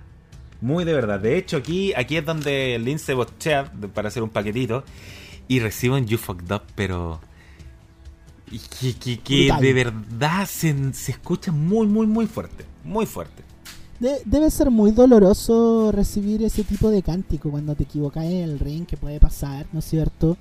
Eh, recibir un you fucked up. O sea, no solamente la frustración del momento cuando te equivocáis, sino que el público que te lo haga saber debe ser mil veces más terrible. Claro, y de esa forma, y ese público. Sí, sí. Público neoyorquino Manhattan, de Manhattan. Con esto voy a empezar a terminar ya. Después de esto, eh, Rob Van Damme retoma el control del momento, hace el Rolling Senton, este que es donde gira, y después hace, se da una vuelta carnero y se da y le pega después, ¿cachai? un clásico eh, movimiento. Claro, un clásico de Rob Van Damme, ¿cachai? Se. Mm, después empiezan a batallar entre los dos. Jerry Lynn pone una silla en el ring. Lanza a Rob Van Damme. Revierte a Rob Van Damme para que vaya corriendo Jerry Lynn. Le iba a hacer una catapulta. Pero Jerry Lynn contra, contrarresta con una DDT. Pero bueno, que fue tan brutal, cayó enterrado de cabeza. ¡Pum! Y quedó unos 4 segundos enterrado de cabeza ahí. Sí, es que Rob Van Damme nos tenía acostumbrado a a ese, a ese registro. de Cabeza. Sí. Eh, tras bastante batalla, Rob Van Damme intenta hacer una planchita de 5 estrellas. Eh, Jerry Lynn se escapa justo en el momento, ¿cachai? Eh, y aquí es donde quiere entrar Cyrus. Cyrus, nuevamente, que lo vimos. Nuevamente. Lo que pasa es que él, era, él, ahora era como el manager de, de, Jerry Lynn. Eh, pero ¿cachai? Entra, entra Joel Gerner de nuevo, el que estaba desaparecido. Volvió de nuevo solamente para pegarle, solamente para pegarle a Cyrus. Luego entra... Perdón. Luego Joel Gerner está en el apron para sostener eh, la silla porque Jerry Lynn estaba sentado en, en, el esquinero. Pero sentado, no, no arriba del esquinero, sino que ahí en la lona. Y Rob Van Damme se pone en la otra esquina y hace el salto de costa a costa, pero este sí que se ve pero maravilloso, se ve genial, se ve, se ve atlético, no es desmerecer a, a, Shane McMahon con su sentón, que se ve igual de bien. Pero si comparamos, claro, a Rob Van Damme como que le, faltó ring, ¿cachai? A Shane McMahon siempre como que le sobra, si tiene que estirar mucho las piernas, ¿cachai? Y no sé, no hay mucha, no hay mucha diferencia de, deporte entre los dos rings entre ECW y WWE. No hay mucha. Sí, es que esta era una movida clásica de Rob Van Damme en, ECW que le hacía con Bill Alfonso, que era el clásico manager que era el manager de, de Rob Van Damme, que aparecía con el pito, ¿no es cierto? Que alentaba al público. Era un personaje bien querible. pero como Bill Alfonso no está, tuvo que rellenar Joel Gerner. Sí, pero se ve bien igual. No, después de esto, el spot para nada. Después de esto se lleva la victoria y la gente está en ácido. Lo malo es que cortaron muy pronto la celebración. Sí, sí, porque hay una parte final. O sea, la cortaron en el sentido de que se fueron del aire. ¿Cachai? Porque onda, ya y listo, muchas gracias por haber visto el pay-per-view. Y empezaron con una recapitulación de lo que había pasado en el, en el evento, en el mismo evento. Y era como, ¿para qué? Si queremos ver a Rob Van Damme celebrando, volvió. ¿Para qué?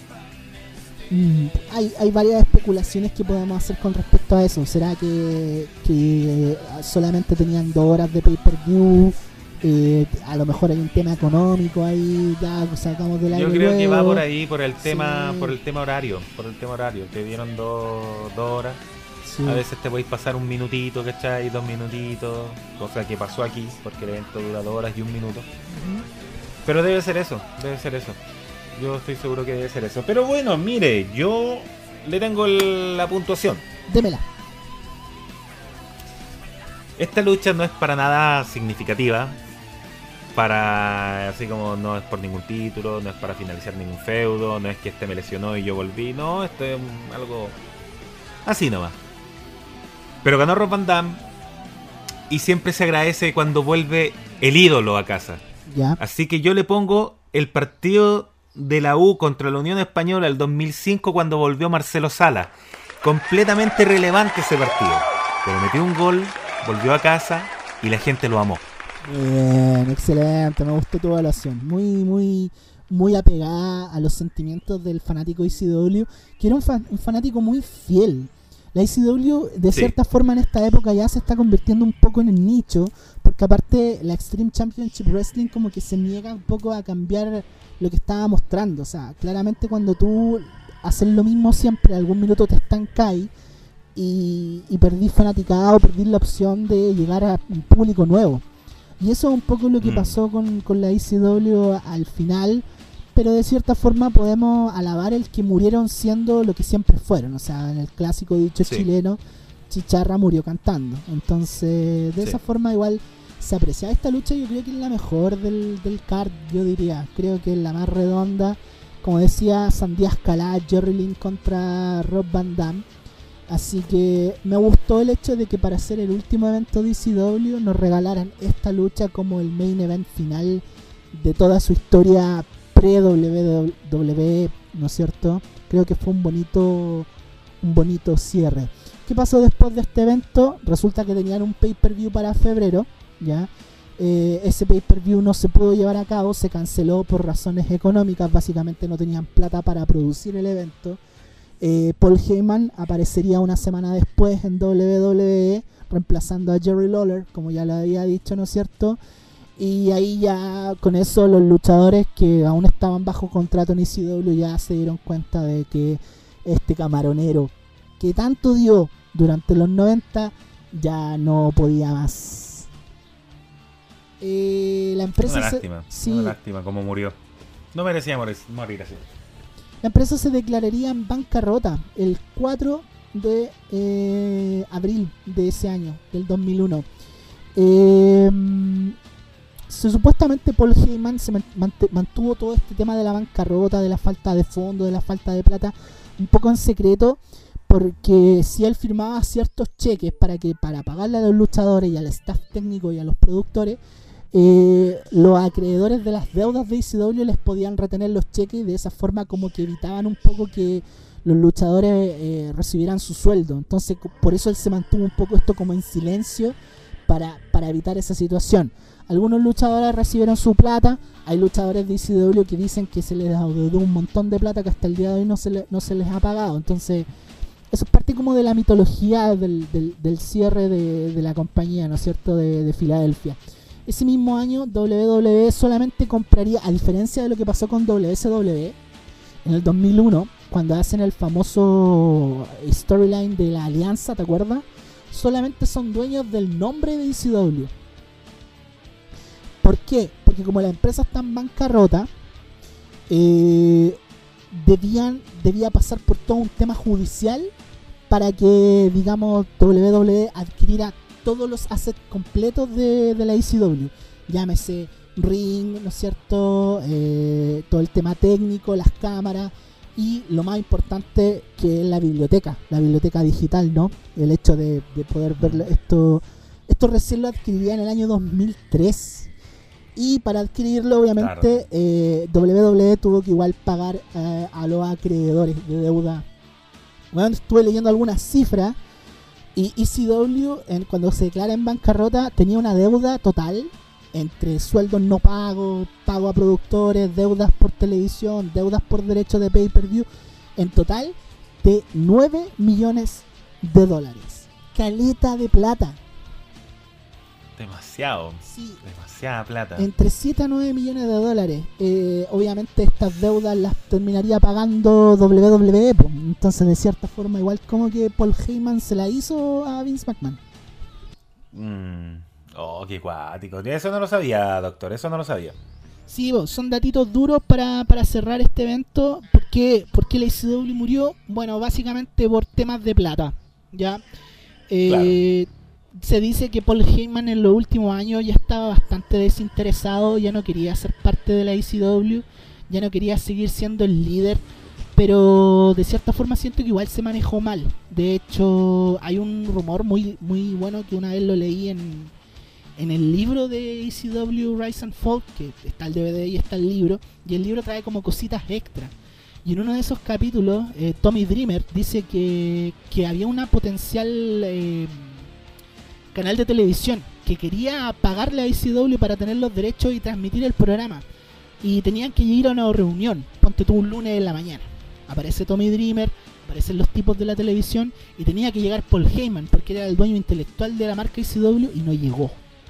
No llegó simplemente. Mm. Lo cual hizo que Tommy Dreamer estuviera enojado con, con Paul Heyman mucho tiempo. No, Paul, Tommy sí, pues me imagino que sí. Claro. Tommy Dreamer un insigne de, de ECW. Y como último dato, te puedo decir que eh, Steve Corino, después de este evento, no le pagaron. Ya, eh, quien luchó en, el, en la lucha por el título, no le pagó. Decidió irse a WSW porque él tenía ciertos lazos con Dusty Rhodes. Recordemos que en un evento de ECW en el 2000, Dusty Rhodes apareció en, en, en ECW luchando con Steve Corino. Entonces habían cierta amistad y como que lo trató de llevar para allá y WSW cerraría sus puertas dos meses después y ciertos luchadores recalarían en eh, WWE ese mismo año, Jerry Lynn, Rob Van Damme, Tommy Dreamer, Tajiri y Justin Credible.